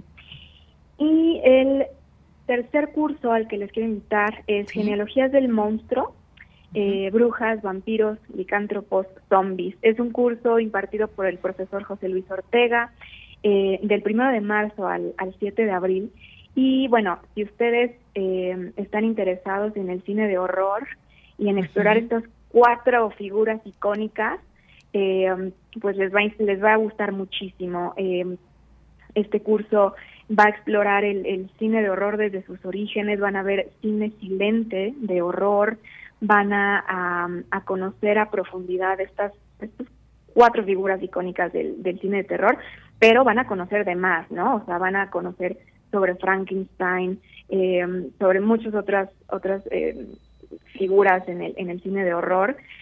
Y eh, también lo que está interesante en este curso, pues es que van a conocer también el trabajo de directoras mujeres de horror, ¿no? Que muchas veces no no se conoce mucho, pero eh, están las mujeres estamos haciendo cine y estamos haciendo cine de horror muy valioso. Eh, igual este curso va a ser en, en Zoom y a través de Google Drive. Eh, se va a llevar a cabo los martes y jueves de 5 a 9 de la, de la, de la noche. Muy bien, bueno, pues muchas gracias por todas estas invitaciones que nos haces. Por una parte, pues estas escuelas cinematográficas eh, en su contexto histórico, muchas veces cuando vemos las películas, pues nos gusta compartir si nos gustaron o no nos gustaron, por qué y demás, pero cuando tenemos ya todo este contexto y esta posibilidad de conocer eh, más por dónde empezar, por ejemplo, también en el ABC del buen cinéfilo, que es lo que podemos aprender, alfabetizarnos cinematográficamente cinematográficamente hablando, me parece algo también muy, muy interesante, en donde podamos comprender, eh, pues, por dónde empezar una crítica o qué, qué, debemos también tomar en cuenta cuando vemos una, una película. Todos estos elementos eh, me parece que nos hacen una muy buena invitación, un guiño de ojo para voltear a verlos, dónde nos podemos inscribir, eh, dónde podemos encontrar los detalles de estos cursos, Mariana. Claro, eh, toda la información, eh, los temarios, los requisitos este, eh, técnicos, etcétera, están disponibles en nuestro sitio web que es filmoteca.unam.mx y ahí mismo encontrarán el formulario de registro. Ese formulario nada más deben llenarlo con sus datos de contacto, adjuntar la documentación solicitada, solamente les pedimos su currículum actualizado, una breve carta de motivos de por qué quieren tomar el curso y también, bueno, nuestros cursos es importante que lo sepan, nuestros cursos tienen un costo general de 2.400 pesos, pero a comunidad UNAM, es decir, a estudiantes, trabajadores UNAM con credencial vigente, exalumnos, eh, egresados, sistema incorporado UNAM, tienen un 50% de descuento y también el sistema INAPAM puede acceder al 50% de descuento. Entonces, en el formulario de registro eh, pueden adjuntar eh, foto por ambos lados de sus credenciales para tramitar el descuento. Muy bien, pues ahí está la página de Filmoteca UNAM, ahí pueden encontrar todo esto de lo que hemos estado platicando, ya que escucharon un poco de estos cursos, pues que puedan eh, acudir a la página, decidirse por alguno de ellos o por dos o por los tres, ¿por qué no, Mariana? la verdad es que eh, también el perfil de los, de los profesores es muy interesante, son unos conocedores del cine y su expertise en particular de cada uno de estos cursos, así que no se lo pierdan, ahí va el aval de nuestra casa de estudios y esta posibilidad de seguir viendo, disfrutando cine y poder también criticar desde, desde el conocimiento. Pues Mariana, no sé si quieras agregar algo más. Eh, bueno, pues el, curso, eh, específicamente el curso de las escuelas cinematográficas en su contexto histórico, cierra convocatoria el día de mañana. Entonces, eh, les invitamos a, a checar nuestro sitio web y si les interesa, pues registrarse de una vez. Muy bien. Bueno, pues muchísimas gracias. Tómenlo en cuenta. Ya aquí les dimos todos los datos. Mariana les dio todos los datos para que puedan, puedan ser parte de alguno de estos cursos. Mariana Ceja, pues muchas gracias por estar aquí con nosotros y hacernos estas, estas grandes invitaciones. Gracias a ustedes. Bonita tarde.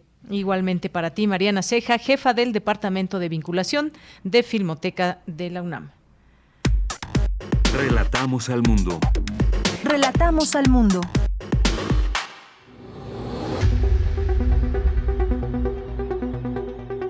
Dulce Conciencia. Ciencia. En Prisma. Bien, pues ya entramos a los terrenos de la ciencia con Dulce García, que pues el día de hoy nos tiene como todos los días miércoles un tema ligado a la ciencia. Cuéntanos, Dulce, muy buenas tardes, bienvenida. Deyanira, gracias, muy buenas tardes a ti al auditorio. Así es, Deyanira, a la ciencia y pues en este caso a la salud también, porque vamos a platicar sobre unas microcápsulas que se están diseñando en la FES Cuautitlán estas son de insulina y son para administración vía oral. ¿Qué te parece este tema de Yanis? Oye, pues muy bueno porque esto quizás nos abre una posibilidad de ya no estar con estas eh, inyecciones que muchas personas que requieren insulina eh, tengan que hacerlo todos los días y ahora pues estas microcápsulas. Pero ya nos contará el experto. Así es, Deyanira. Pues, ¿qué te parece si antes de pasar a esta plática escuchamos un poquito de información al respecto? Claro, adelante.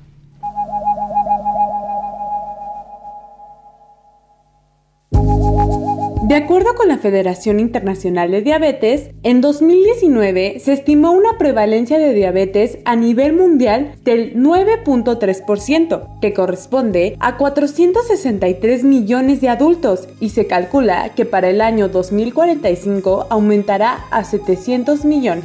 Para su control, el tratamiento primordial consiste en la administración intramuscular de insulina. Sin embargo, es considerada una práctica invasiva aun cuando su aplicación implica poco o nulo dolor, pues de no efectuarse correctamente ocasiona endurecimiento e inflamación del tejido graso subcutáneo.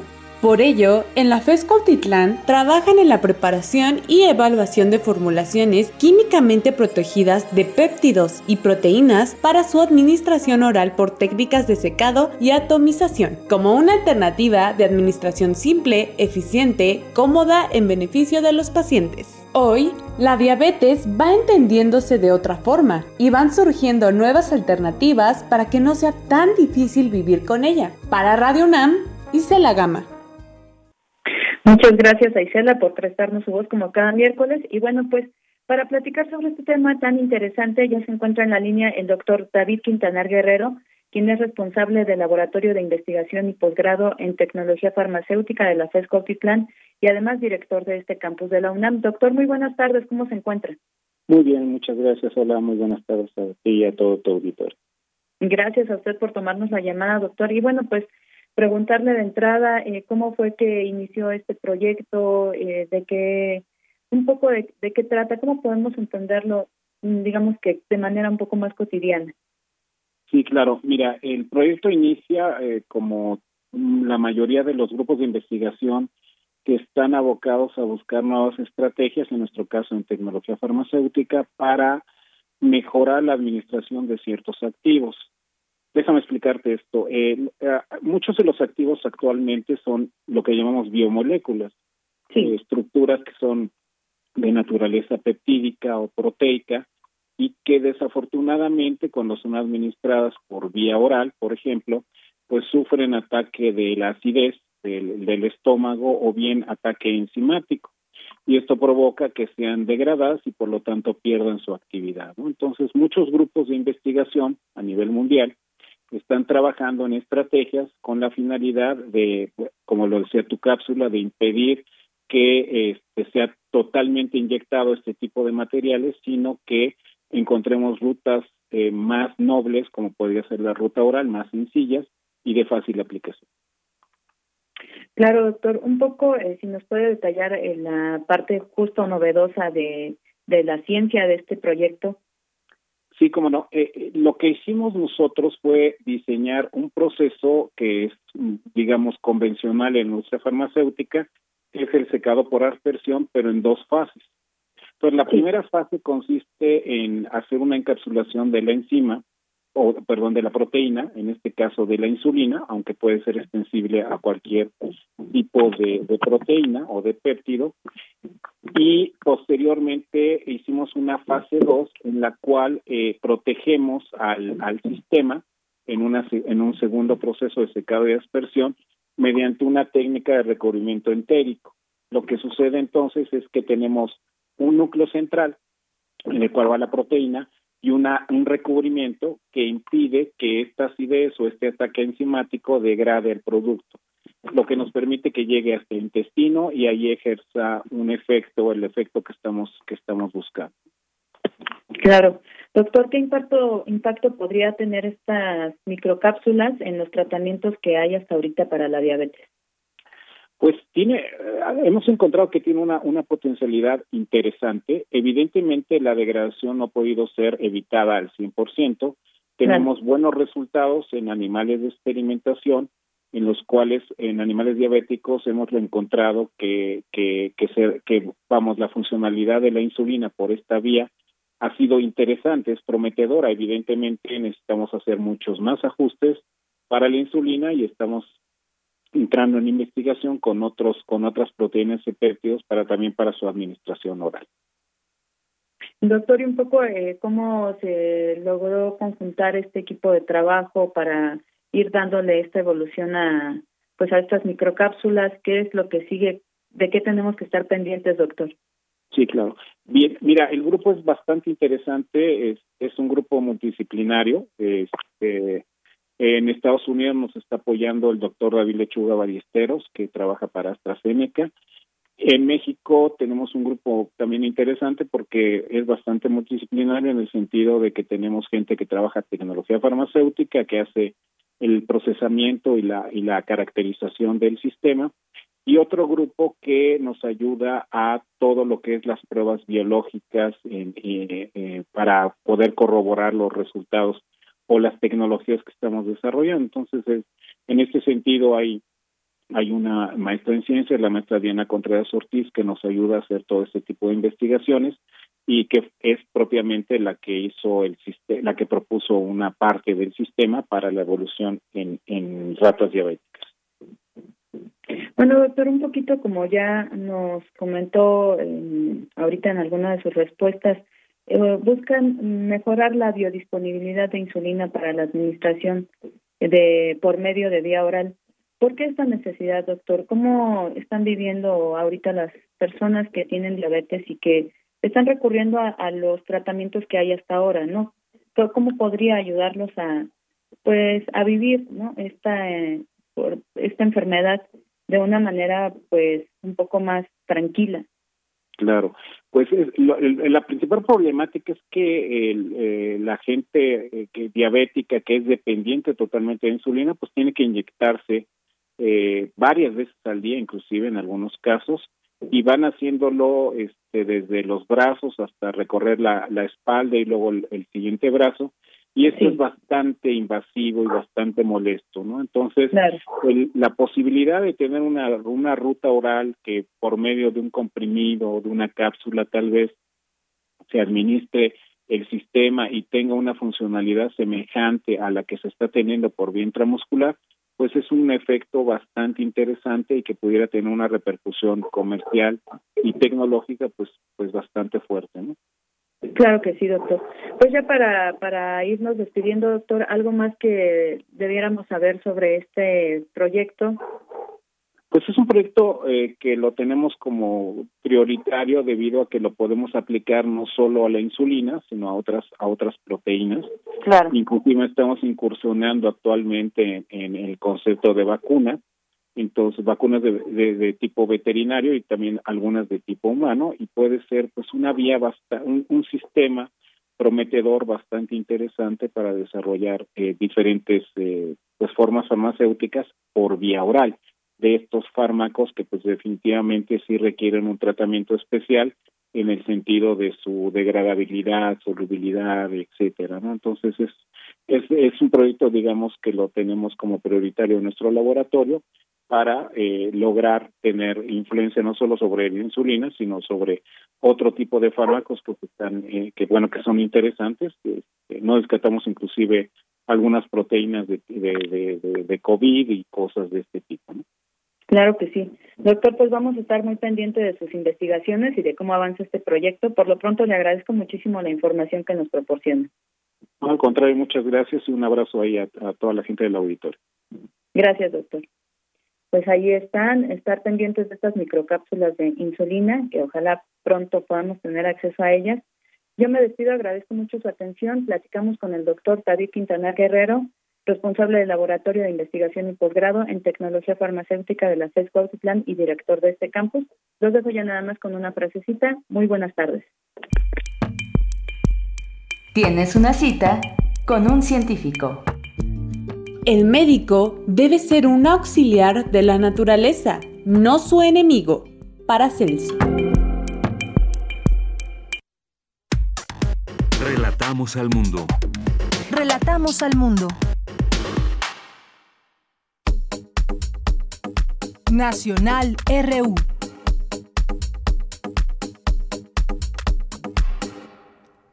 Bien, pues continuamos ahora con algunas notas, con algunas notas nacionales importantes también de mencionar en este espacio. Bueno, pues eh, los periodistas o periodistas que estuvieron ahí el día de ayer en la sesión de San Lázaro exigen justicia. Ahí estuvieron presentes representantes del gremio periodístico en una que se ha llamado inédita protesta durante la sesión del día de ayer, donde los reporteros asignados a la cobertura de la Cámara de Diputados exigieron justicia y libertad de prensa.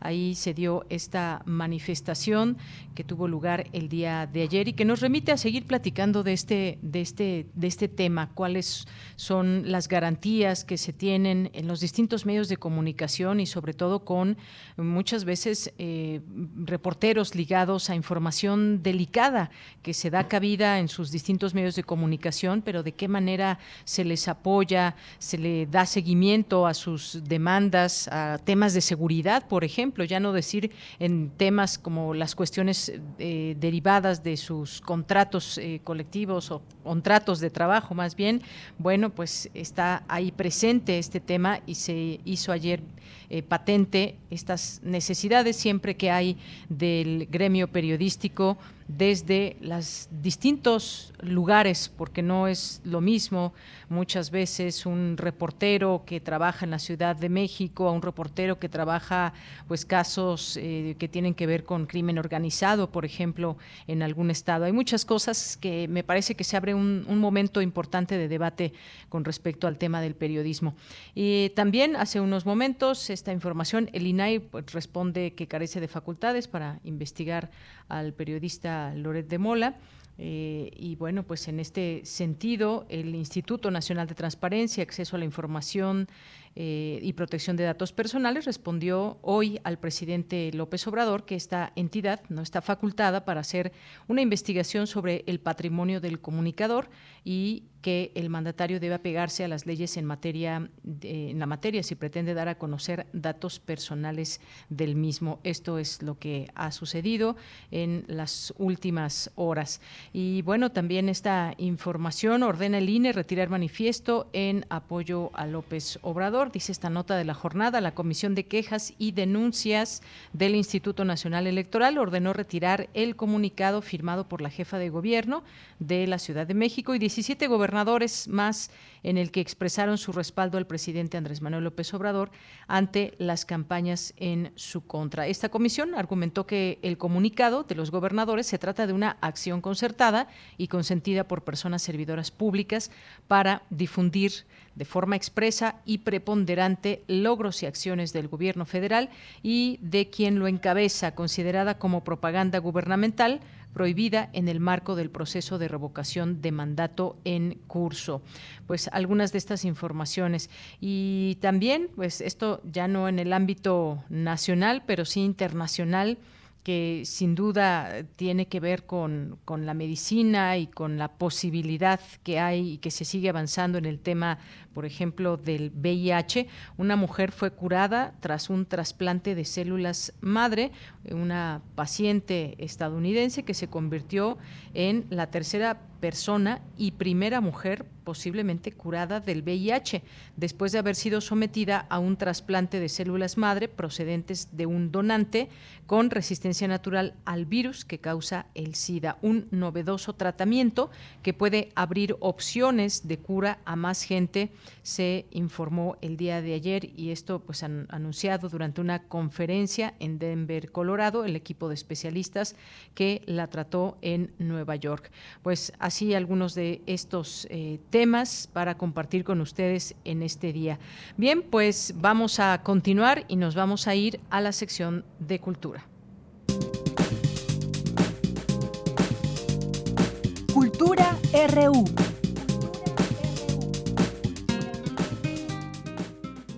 Nos vamos ahora ya a la información de cultura con Tamara Quirós.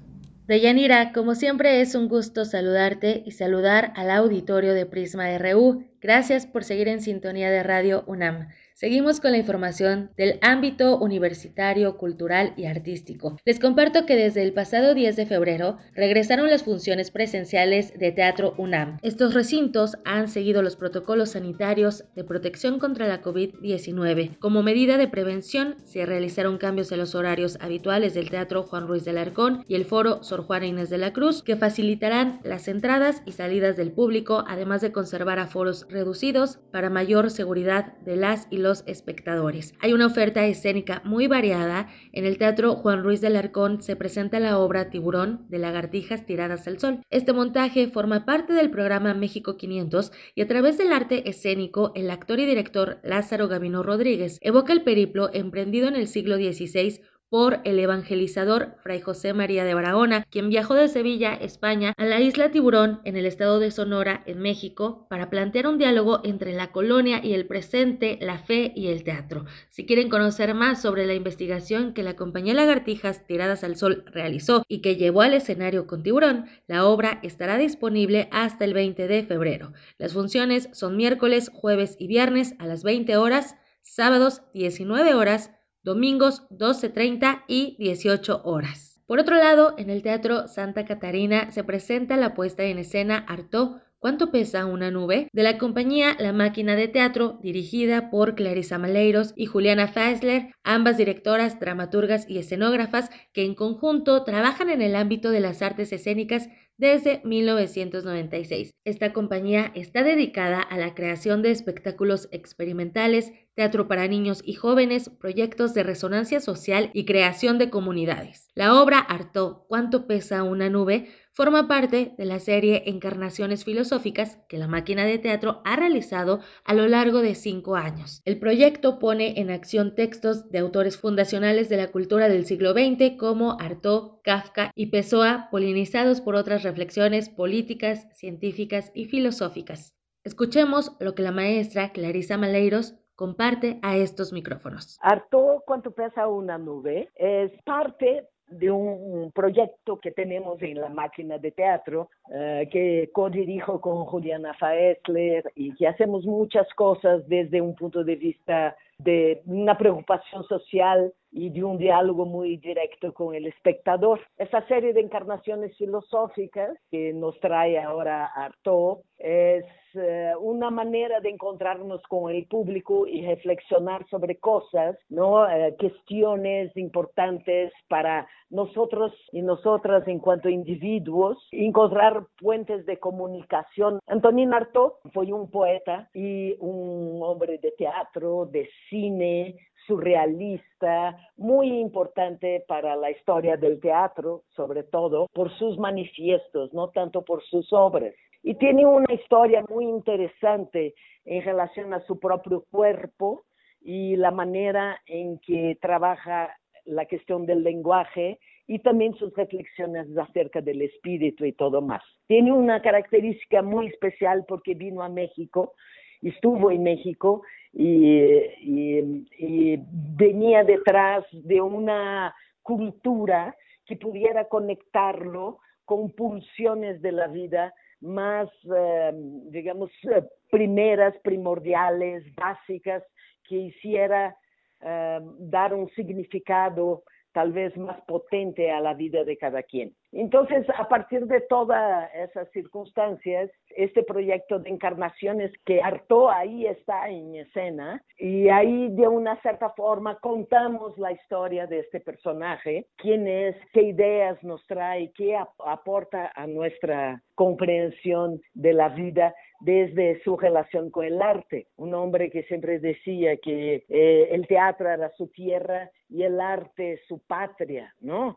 Elegida. Entonces, es una especie, yo diría, de conversación, pero no es una conversación, es una obra de teatro, ¿no? Directamente con el espectador, la espectadora, que va a conocer este personaje si es que ya no lo conoce, y si lo conoce, como pasa con muchos que vienen al teatro, también ¿no? Va, va a sensibilizarlo a sus palabras que son muy potentes. Escuchamos a Clarisa Maleiros. Harto, ¿cuánto pesa una nube? Tiene funciones jueves y viernes a las 20 horas, sábados 19 horas y domingos 18 horas en el Teatro Santa Catarina, ubicado en Coyoacán, en Jardín Santa Catarina número 10. Para más información, los invitamos a visitar la página www.teatrounam.com.mx y las redes sociodigitales arroba Teatro UNAM. Pasando a otros temas, la Coordinación de Difusión Cultural de la UNAM informó que la periodista Guadalupe Alonso es la nueva titular de la Casa Universitaria del Libro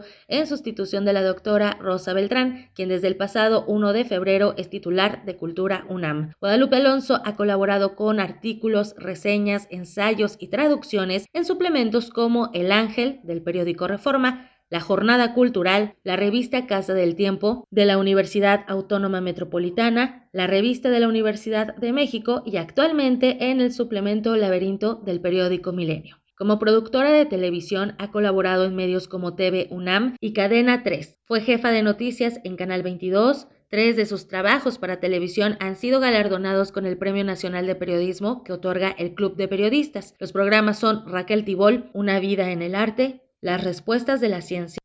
También Tres de sus trabajos han sido finalistas en los premios Pantalla de Cristal. En el rubro de entrevista, el programa Querida Elena sobre Elena Poniatowska y en la categoría de documental, los programas Ojos Bien Abiertos sobre Rodrigo Moya y José Mojica, Mi religión es la humanidad. En el ámbito de la literatura, ha publicado los libros Revelado Instantáneo, El León y el Arcángel, Vías Alternas, Conversaciones sobre el arte, literatura, periodismo y humanidades, Cuaderno Frontera, entre otros. La Casa Universitaria del Libro, también conocida como CASUL, es en la actualidad sede de talleres, cursos, mesas redondas, conciertos y exposiciones. Se ubica en el número 24 de la calle de Orizaba, en la colonia Roma de la Ciudad de México. Si quieren conocer más de las actividades programadas, están las redes sociodigitales, los encuentran en arroba casulunam. Hasta aquí la información de hoy. Les deseo que tengan excelente tarde. Deyanira, regreso contigo.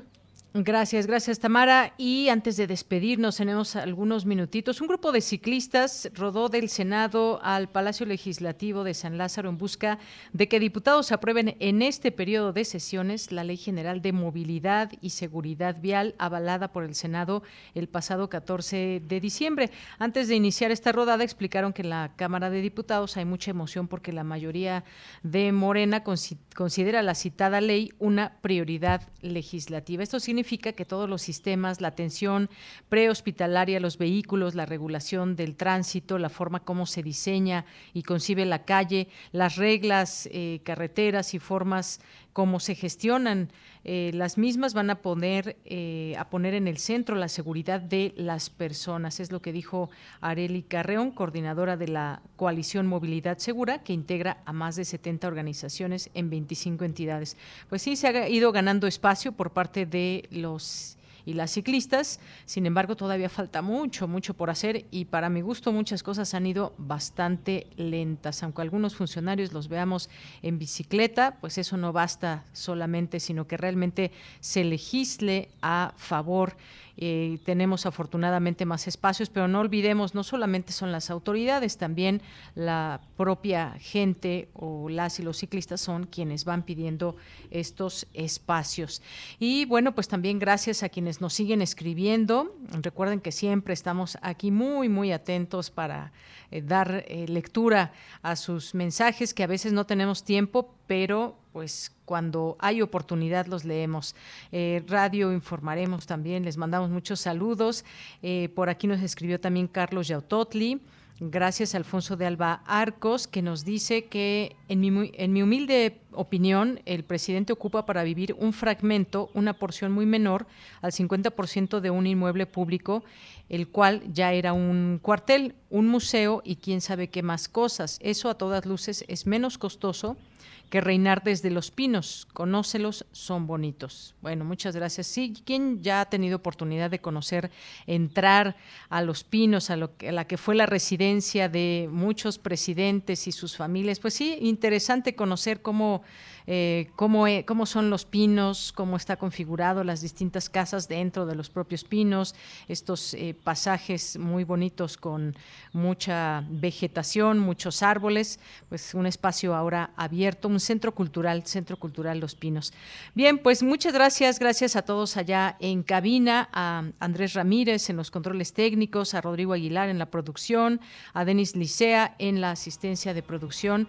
Aquí se despide de ustedes, de Yanira Morán, con mucho gusto y los invitamos a que nos escuchen de lunes a viernes de 1 a 3 de la tarde.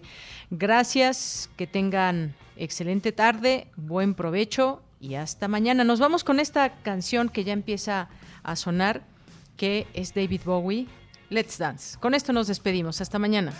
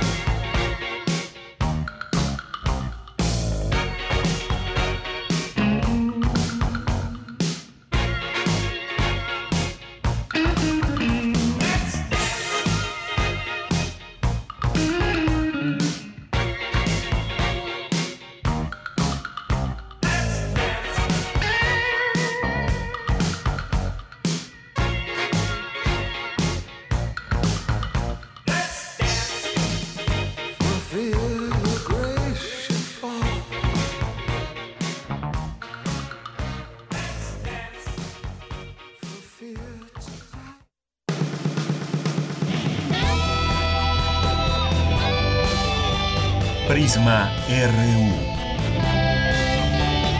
Relatamos al mundo.